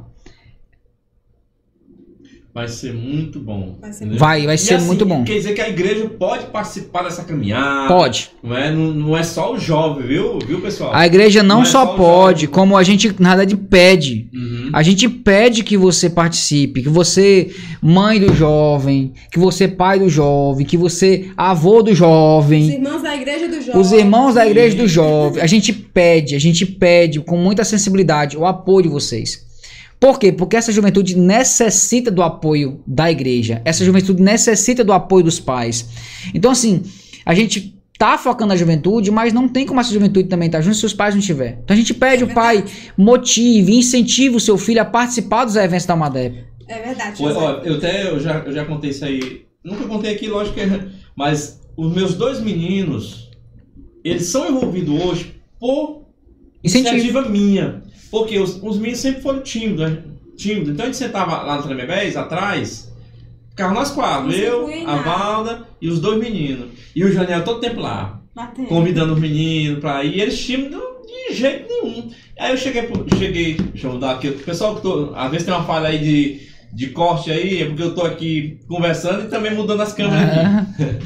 então, é, chega um, um, um, momento que assim, Janiel, eu posso ir lá pra frente? Ficar lá perto da cidade? Ele disse, pode, claro. Quando que aí os, isso, Nesse tempo você, tu estava envolvida, assim, é. no Plínio, eu lembro, né? E aí os meninos foram. Né? E aí o, o Thiago já tocava, tocava bateria, aí começou a se envolver com, com, com os meninos, o Vitor não sabia de nada, entrou para aprender a tocar teclado. E, e hoje, pronto, hoje. Uhum. Né? Então, através do pai, dos da pais, família. da família. É. Às vezes falta isso, né? O pai tá lá e o filho ali que sentado, já crescendo, aquela timidez. Hum, aquela, exatamente, aquela timidez. Então, isso, isso. pais né? Incentive seus filhos. É, é um, é um pedido nosso, é um pedido. Comum, a escola comum, para a criança obter o sucesso educacional que ela almeja, né? É quando a família anda junto com a escola, ela consegue obter os resultados que ela quer. Assim é dentro da educação cristã. Uhum. A família ela tem que andar junto com a igreja, né? Então, quando José faz esse apelo, apelo assim, para as famílias irem, né? Sim. Existe essa importância. Quando o filho vê o pai ativo, ele se torna um filho ativo, né?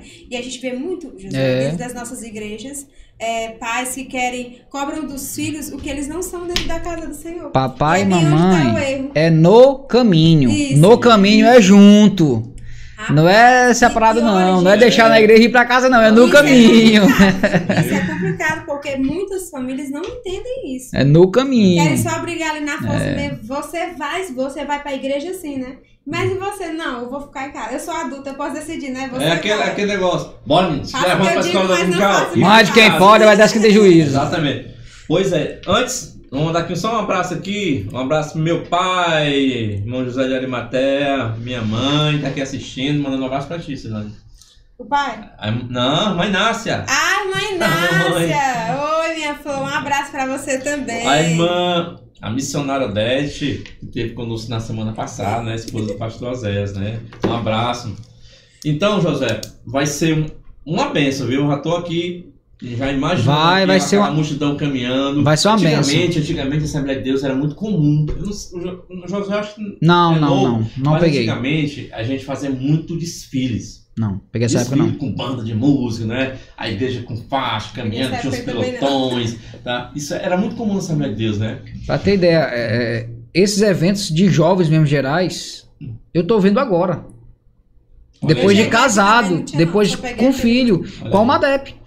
Então eu não cheguei a pegar. O meu pai chegou a pegar eventos. Sim. Meu pai foi um dos coordenadores de eventos também na cidade aqui, há um tempo atrás. Uhum. Mas, na época, eu tava no meio, mas não sabia, porque eu era pequenininho, não entendia nada. Então eu tô vendo realmente uma mobilização Paulo da cidade. tempo, rapaz. Pronto. É, é, Uma assim, boa mobilização da cidade, eu tô vendo agora. Vendo de pertinho, né? De pertinho. Né? Então eu acho bom isso. E esse apelo que a gente faz pros pais Sim. é porque é importante, é necessário os pais estarem juntos também e nos apoiando nesse sentido. Nesse dia a gente vai, inclusive, a gente está pedindo para que todos usem a, a, a- a Camisa. do Congresso.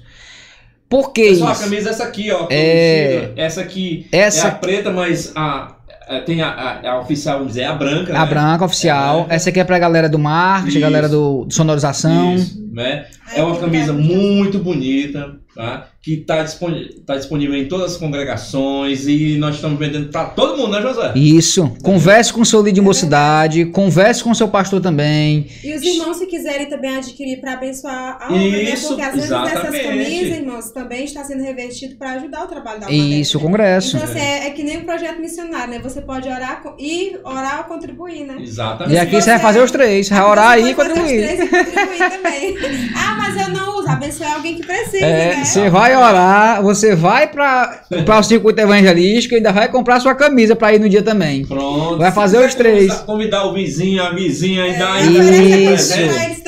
Convide para ir, vá nesse dia. Vai ter um trio elétrico durante o percurso. Vai ter pausa estratégica para pregar o evangelho. Não é só uma caminhada. Ah, vamos só caminhar no meio da rua. Não, a gente vai pregar o evangelho. A gente vai pregar o evangelho, a gente vai louvar hinos evangeliza- evangelizantes. Então, assim, a gente vai distribuir panfletos também no dia, a gente vai entregar folhetos lá pro pessoal no meio da rua também. Então, tudo isso a gente vai fazer. Pra você ter ideia, se você ainda não tá por dentro ainda do, do, do circuito, procure o seu líder de mocidade, regentes do- da, da sua igreja, que já estão sabendo. A gente fez reunião com todos os setores. Na realidade tá faltando só um, que é o setor 5, mas já estão também informados a respeito do circuito. Então a gente fez reunião, seu líder tá sabendo, procure ele, converse com ele, pergunte como é que vai ser esse circuito. Ele vai lhe explicar também com todos os detalhes, qualquer dúvida, procure a gente. Vai ter nesse percurso, nesses pilotões, uma faixa conduzindo cada pilotão, Sim. que inclusive já, tá- já foi organizada, programada, projetada pela Secretaria de Marketing. Uhum. Já tem o pessoal é, também, a mocidade em si já foi passada para os líderes, que é eles que vão organizar os cartazes criativos no meio dos pilotões, para ficar aquela coisa bem a cara da juventude de Parnaíba. Uhum, bem atrativo. Isso. O percurso no final vai encerrar com a cruzada evangelizante. Inclusive, o pastor João Vieira já está conseguindo um pregador para vir nesse dia. Tá vendo com uma pessoa aí. Uhum. É, e no, no encerramento também vai ter um lanche lá também.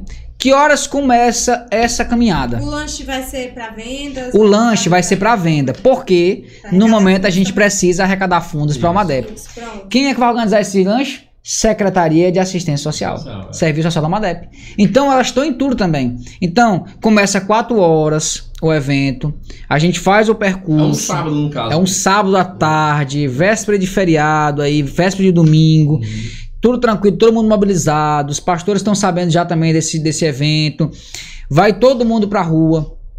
Começa às quatro, termina às nove da noite. Por quê? Terminou a caminhada, Já é vai começar a cruzada. Dá uma Exato. pausazinha ali pro pessoal beber uma água, pra comer alguma coisa, lanchar e tudo. Não dá tempo ir em casa. Então prepare-se, leve sua necessidade se for o caso. Mas não dá tempo em casa. Terminou, vai ter a, a cruzada. Encerrou a cruzada lá, aí todo mundo pra casa. E o Mensagem nome do Senhor é glorificado. é. Mensagem entregue, a semente foi, foi colocada e tá Crente é, edificado. crente edificado Beleza. e tudo pra glória do Senhor Jesus. E para finalizar, Tem em outubro. em outubro, fale, Josué. Outubro tem o maior congresso do estado Ô, do glória, Piauí. menino. Ele vai ser Vai o ser- congresso. Vai ser o congresso. Esse Verdade. é o congresso. A expectativa está altíssima. E eu digo pra você, se a sua não tá, aumente, viu? Porque vai ser o maior congresso. Josué, pra que isso? Pra uma dela aparecer? Não. Não. Pra que isso? Pro secretário fulano, Beltrano aparecer? Não. Pra que isso? Pro coordenador geral do Mocidade aparecer? O vice-coordenador? Não. Não. Pro Janiel também não. Não. Pra o Senhor ser glorificado mais uma vez. Mais uma vez, é verdade. Aqui a honra não é pra ninguém não, gente. A honra só é pra Jesus. Não é pra pregador, não é pra cantor, não é pra ninguém. É só pra Jesus. A honra e a glória é dele. O congresso é 14, 15, né? Isso. E 16, 16. de outubro. E, e Silane, assim, a, a galera que tá trabalhando na secretaria, a gente vê assim a animação e ninguém vê vaidade. Não. Eu, pelo menos, não, eu não vejo ninguém lá. Todo mundo se abraça lá, todo mundo corre e tal, tal. Lógico, que- lógico que a gente, a gente tem tem nossas, trás, nós né? temos nossas dificuldades. Mas assim, o pessoal assim, abraçaram mesmo a uma DEP e todo mundo vai naquele- abençoando, né? O foco aqui- o foco é o reino. Exatamente. Nosso foco aqui é a obra do Senhor. Ninguém tá preocupado aqui com, com honra pra ninguém aqui, não. Então, nem se preocupe em relação a isso. Os secretários, a visão deles é que o nome de Jesus seja glorificado. E vai ser glorificado nesse congresso também. Quando Então, tá só deixando um spoiler pra vocês. O primeiro dia, digo logo pra vocês, o primeiro dia já vai ser incrível. Já vai ter na abertura, vai ser, a abertura já Vai vai ser ser. incrível. Não posso ah, dizer é. o que vai acontecer. Mas vai ser- Mas a abertura, a abertura vai ser que não sabe. Não, vai ser incrível. Impactante. A abertura vai ser impactante. Impactante. Então vai ter abertura, vai ter Pastor Cláudio Gama pregando no segundo dia, cantora Gisele Nascimento Nascimento. também cantando. Muito bom. Quem não viu ainda como é que tá o, o vocal da Almadep, Tá top. Olha, rapaz. já está top. O pessoal foi atrás de conhecimento, o pessoal foi Isso. atrás de técnica, o pessoal foi atrás de se preparar Exatamente. para poder estar lá apresentando o melhor pro Senhor. Então, gente, eu digo pra vocês uma coisa. Se empolgue. E se você não se empolgou, se empolgue. E se tá empolgado, empolgue quem tá perto de você. Pois pronto, vai Verdade. dar E aí vai Adriel, contagiar todo se mundo. precisar de cantor, o José tá aqui, viu? Meu É Deus. Pelo menos ainda harpa eu canto.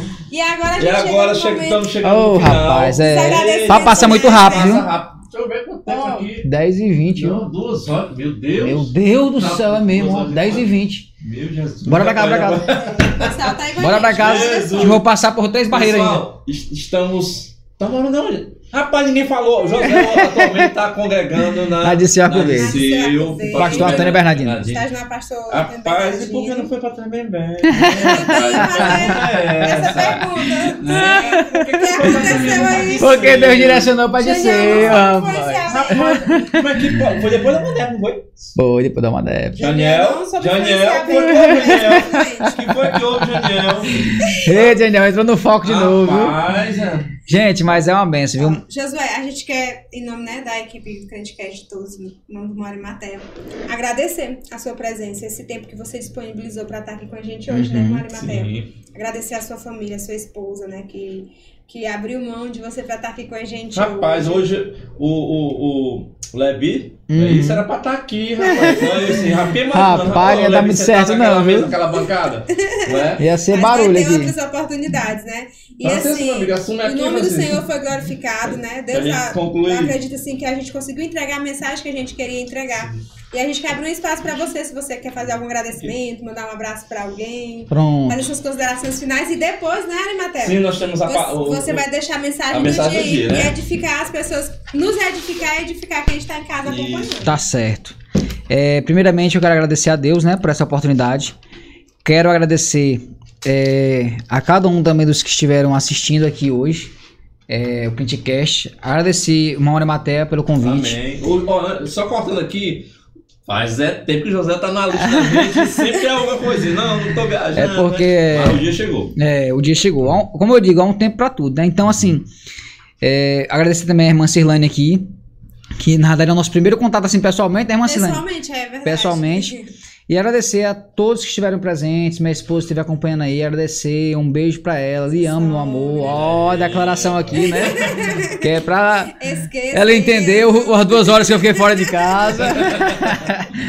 mas amo minha esposa, um beijo também pro meu filho Levi aí, que não tá entendendo muita coisa ainda, mas daqui uns dias, graças a Deus, tá Vai entendendo. ficar guardado pra ele assistir Vai, vai sim. Minha sogra que teve aí também, a galera também que se reuniu aí pra assistir, né? Os meninos aí que sempre estão por perto. É, enfim, a todos, pastor Davi também, que é alguém Sim. que eu tenho uma grande admiração por ele, né? Enfim, todas essas pessoas, agradecer, muito obrigado pelo convite. Espero que é, tenha ficado alguma história, uma boa história aqui pra vocês, Sim. né? E porque esse era o propósito aqui, levar alguma mensagem. Eu acho que é isso, né? Sim. Sempre fica, né? uma boa Agora, história. vamos ficar com a mensagem do dia, hoje com, com o Josué. Pronto. Entendeu? Vem, vem com Josué, Josué lutar em Jericó, né? Vou ter essa musiquinha aí, né? Eu vi lá, José com Josué lutar em Jericó. Atrativo. chama É, é. Mas eu quero deixar Eclesiastes 3.1. Viu, gente? Só filmar aqui. Eclesiastes 3.1 diz assim: tudo tem o seu tempo determinado, e há tempo para todo o propósito debaixo do céu. Hoje o Crente Cast, eu acredito que ele teve muito essa questão do tempo. Há um tempo para tudo. A gente não precisa se apressar, não precisa se agoniar, a gente não precisa é, colocar a carroça na frente dos bois. Estou falando uma linguagem bem, bem popular aqui. A gente tem que entender que o Senhor está no controle de tudo. Há um tempo estabelecido pelo Senhor. Há um propósito do Senhor debaixo do céu. Há um tempo para que ele se cumpra também. Então, a mensagem que eu deixo hoje para a juventude, a mensagem que eu deixo hoje para quem estava assistindo, é que há um tempo para tudo.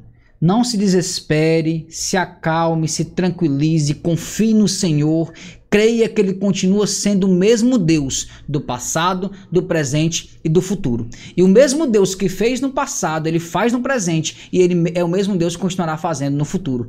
Há um projeto de Deus na sua vida.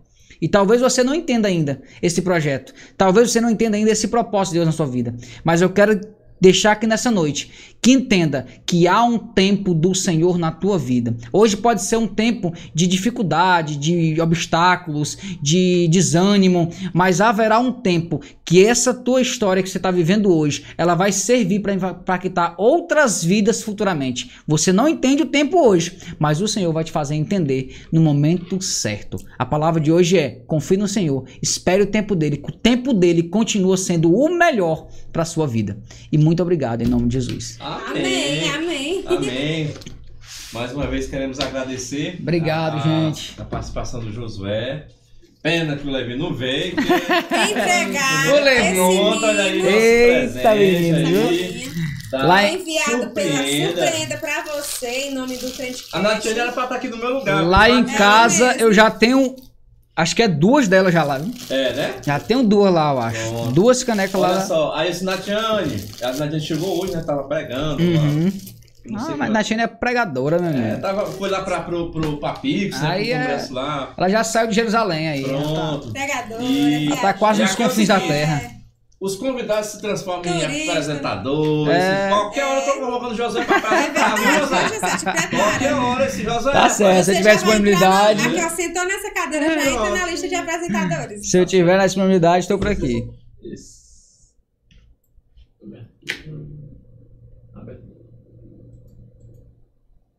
Que é o, quando a gente começa a finalizar, viu? Pronto. É, José, para finalizar aqui, a gente sempre diz a nossa frase aqui, nessa né? frase do irmão Melk, né? Todo crente tem uma boa história para contar. Vamos então a gente vai. Juntos. Melk é top, viu? A gente vai finalizar aí. E graças a Deus é, essa frase acho que tem abençoado muita gente, né? Porque aqui tem saído vários testemunhos, né? e a gente já tem colhido frutos uhum. né? de, de dessa frase, vamos dizer aí, porque o que Deus já fez na vida de, das pessoas que participaram aqui. É, é verdade. É uma coisa assim, tremenda. Tá bom? Pessoal, muito obrigado. Pessoal, rapidinho, próxima semana vai ser a EBO, né? Na, na Escola Bíblica de Obreiros da Assembleia de Deus. Olha só, vai ter surpresa aqui no CreditCast. Ah, é? Fiquem tá... atentos. Olha só, só um spoilerzinho, vou dizer. Diga, vou dizer. diga, diga. Um spoilerzinho aqui. Já confirmou com a gente, tá vendo questão de horário mas o pastor é, José Gonçalves, não o nosso presidente ainda, é o mas o pastor José Gonçalves de Água Branca, que é o nosso comentarista dele. Eita, que essa. Confirmou que vai, vai participar do podcast. Eita, pô, rapaz, aí, eu não perco por nada? Então, pessoal, fique ligado aí, vai ser uma benção, escritor, é o atual comentarista da nossa revista é. desse trimestre. Que inclusive está muito, tá boa. muito boa. Uma benção. E vai ter outros pastores também. Talvez vamos ter ter dois podcasts nessa semana, viu? E é. É porque não vem muita gente aí. E depois vai Boa ser aí, top, pastor. Viu? Preparar é, aí, viu? É. Então vai ser uma benção. Então vamos lá dizer a frase aqui. Bora lá? Você diz Como aí. É que é? Vamos lá, vou contar até três e a gente vai falar. Pronto. Um, dois, três. Todo, Todo crente tem uma boa história para contar. Tchau. Tchau. Tchau.